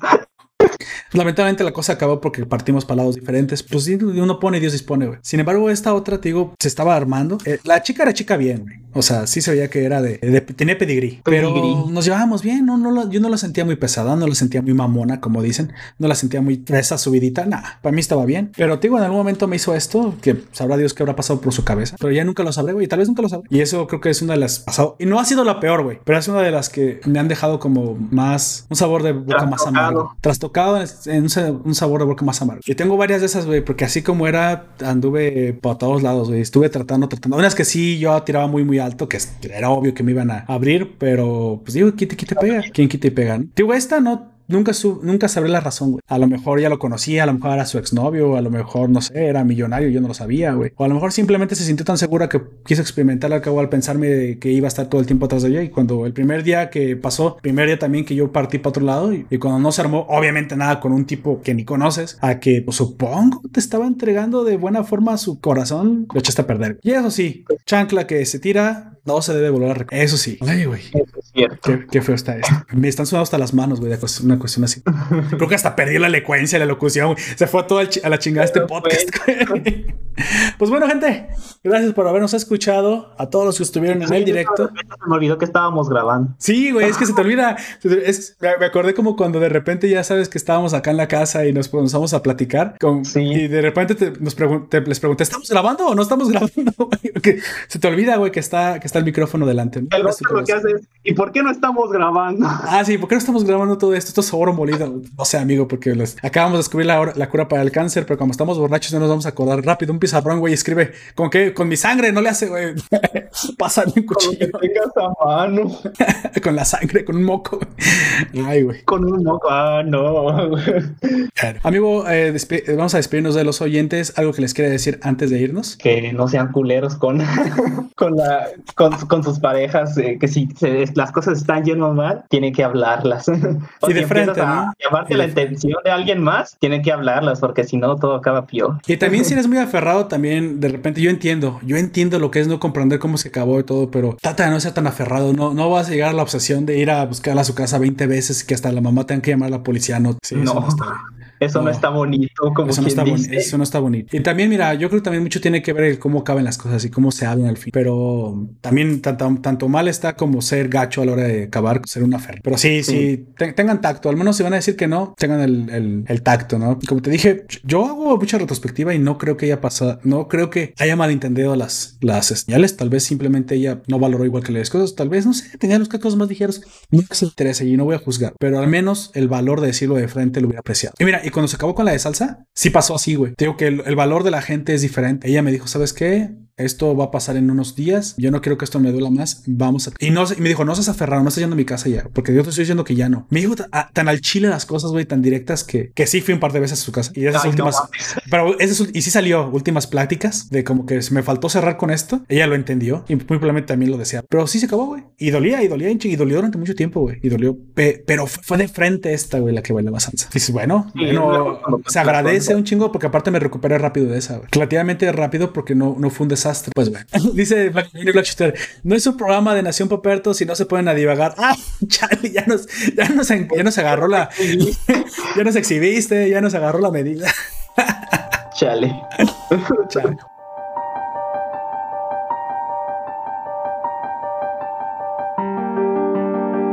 Güey, esto no lo he contado ni en una peda, ¿eh? Creo que nunca te lo había contado. No, hasta ahorita no me lo habías contado. No, no te lo he contado. Si quieres, ustedes también tienen, no tienen por qué hacer este tipo de historias. Como repito, historias de las que quieran contarnos. Este va a ser el podcast para eso. Trataremos, Tratemos de que sea semanal. Vamos a estar avisando para poder hacer este. Y si les gusta el formato, pues se repite este. No hay problema. Tenemos, ya sabes, hacemos varios experimentos. El sábado hacemos básicamente lo que, lo que se nos ocurra un día antes. El domingo está casi designado para las crónicas de anime. Ese es sagrado, ese no se mueve. Ese, es Domingo Santo. El domingo, domingo de Resurrección. Domingo de Resurrección. Ese es el de crónicas. Ese no se nos va a mover de ahí. Este, hasta yo sé, no se va a mover. Pero si, si a ti te gustó este, este formato, por favor, mándanos al correo electrónico hot. No, no es hotmail, perdón, perdón Nación Puerto. ICQ, ¿no? Ese Vista, no, my MSN, güey. AOL, güey. imaginas? ¿Quién tendrá un correo electrónico? Ya no creo que sirvan AOL. Bueno, es este... tampoco, pero. Sabes que yo fui de los primeros que tuvo Gmail en México. Me ¿Ah, mandaron sí? una invitación cuando solamente podías enviar 10. Un cuate, güey, que hiciera su cuate. Tú no sabes qué tan amigo eres de alguien que tanto te aprecia hasta que no te manda una de las 10 invitaciones disponibles para Gmail. O te mandaba, ¿Qué, qué pasó? o te mandaba porque ya no se mandan invitaciones, mejor. Sí, no, es, es que mucha- muy poca gente sabe que antes Gmail no podías abrirte un Gmail, era por invitación. No, sí, tenías Sí. que. Y fue el primero que tuvo 10 gigas de almacenamiento para correos electrónicos. Muy superior. No, 10 gigas o. No, un giga. Muy superior a, a las 10 megas que daba ya. Sí. Era, era. Si tenías Gmail, eras lo que le sigue de Fifi, güey. Eras esa clase, eras mafia del poder, güey. Magia del poder. Así es. Chale. Bueno, eh, si quieren mandarnos sus historias, las vamos. Obviamente, siempre las trataré de forma anónima. Vamos a cambiar los nombres, a menos que ustedes quieren que se les mencione, me lo, me lo ponen explícitamente, de lo que sea, si les pegaron de ¿no? chicos, si perdieron el cambio, si se lo gastaron y dijeron que se lo perdieron, si los asaltaron, si lo perdieron y dijeron que se los asaltaron, si ustedes se asaltaron y su mamá no los cubrió hasta que los llevaron a la cárcel, pasaron dos años ahí, salieron, entraron a una rehabilitación y luego son gente de bien, también nos lo pueden contar, si todo eso. ¿Sale? Nos lo pueden mandar a nacionpoperto.outlook.com o me lo pueden dejar, nos lo pueden dejar en los chats de todas las redes sociales, tanto en los chats, de- el chat de Twitter, el chat de Instagram, el chat de Facebook, el comentario de Evox, aunque sería público, ahí también lo pueden hacer. El- ¿Qué otro lado? Ah, ah, bueno, el correo electrónico. Y, eh, ah, y obviamente el más privado sería Disco, ¿sí? Que se los dejaré en la descripción de los comentarios. Ahora sí, amigo, algo, algo último que decir a los, a los oyentes, sino para despedirnos y decirles bye bye. Buenas noches. Buenas noches, pero son las. Está el sol en el cielo. En Bueno, alguna parte del mundo ya es de noche. es cierto, en alguna parte del mundo ya es noche.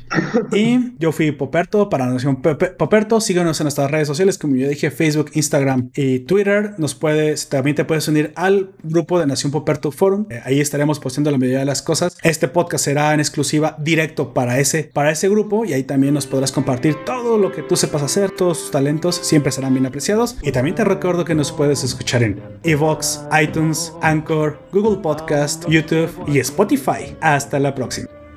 Recuerdos lejanos que nunca, nunca olvidaré.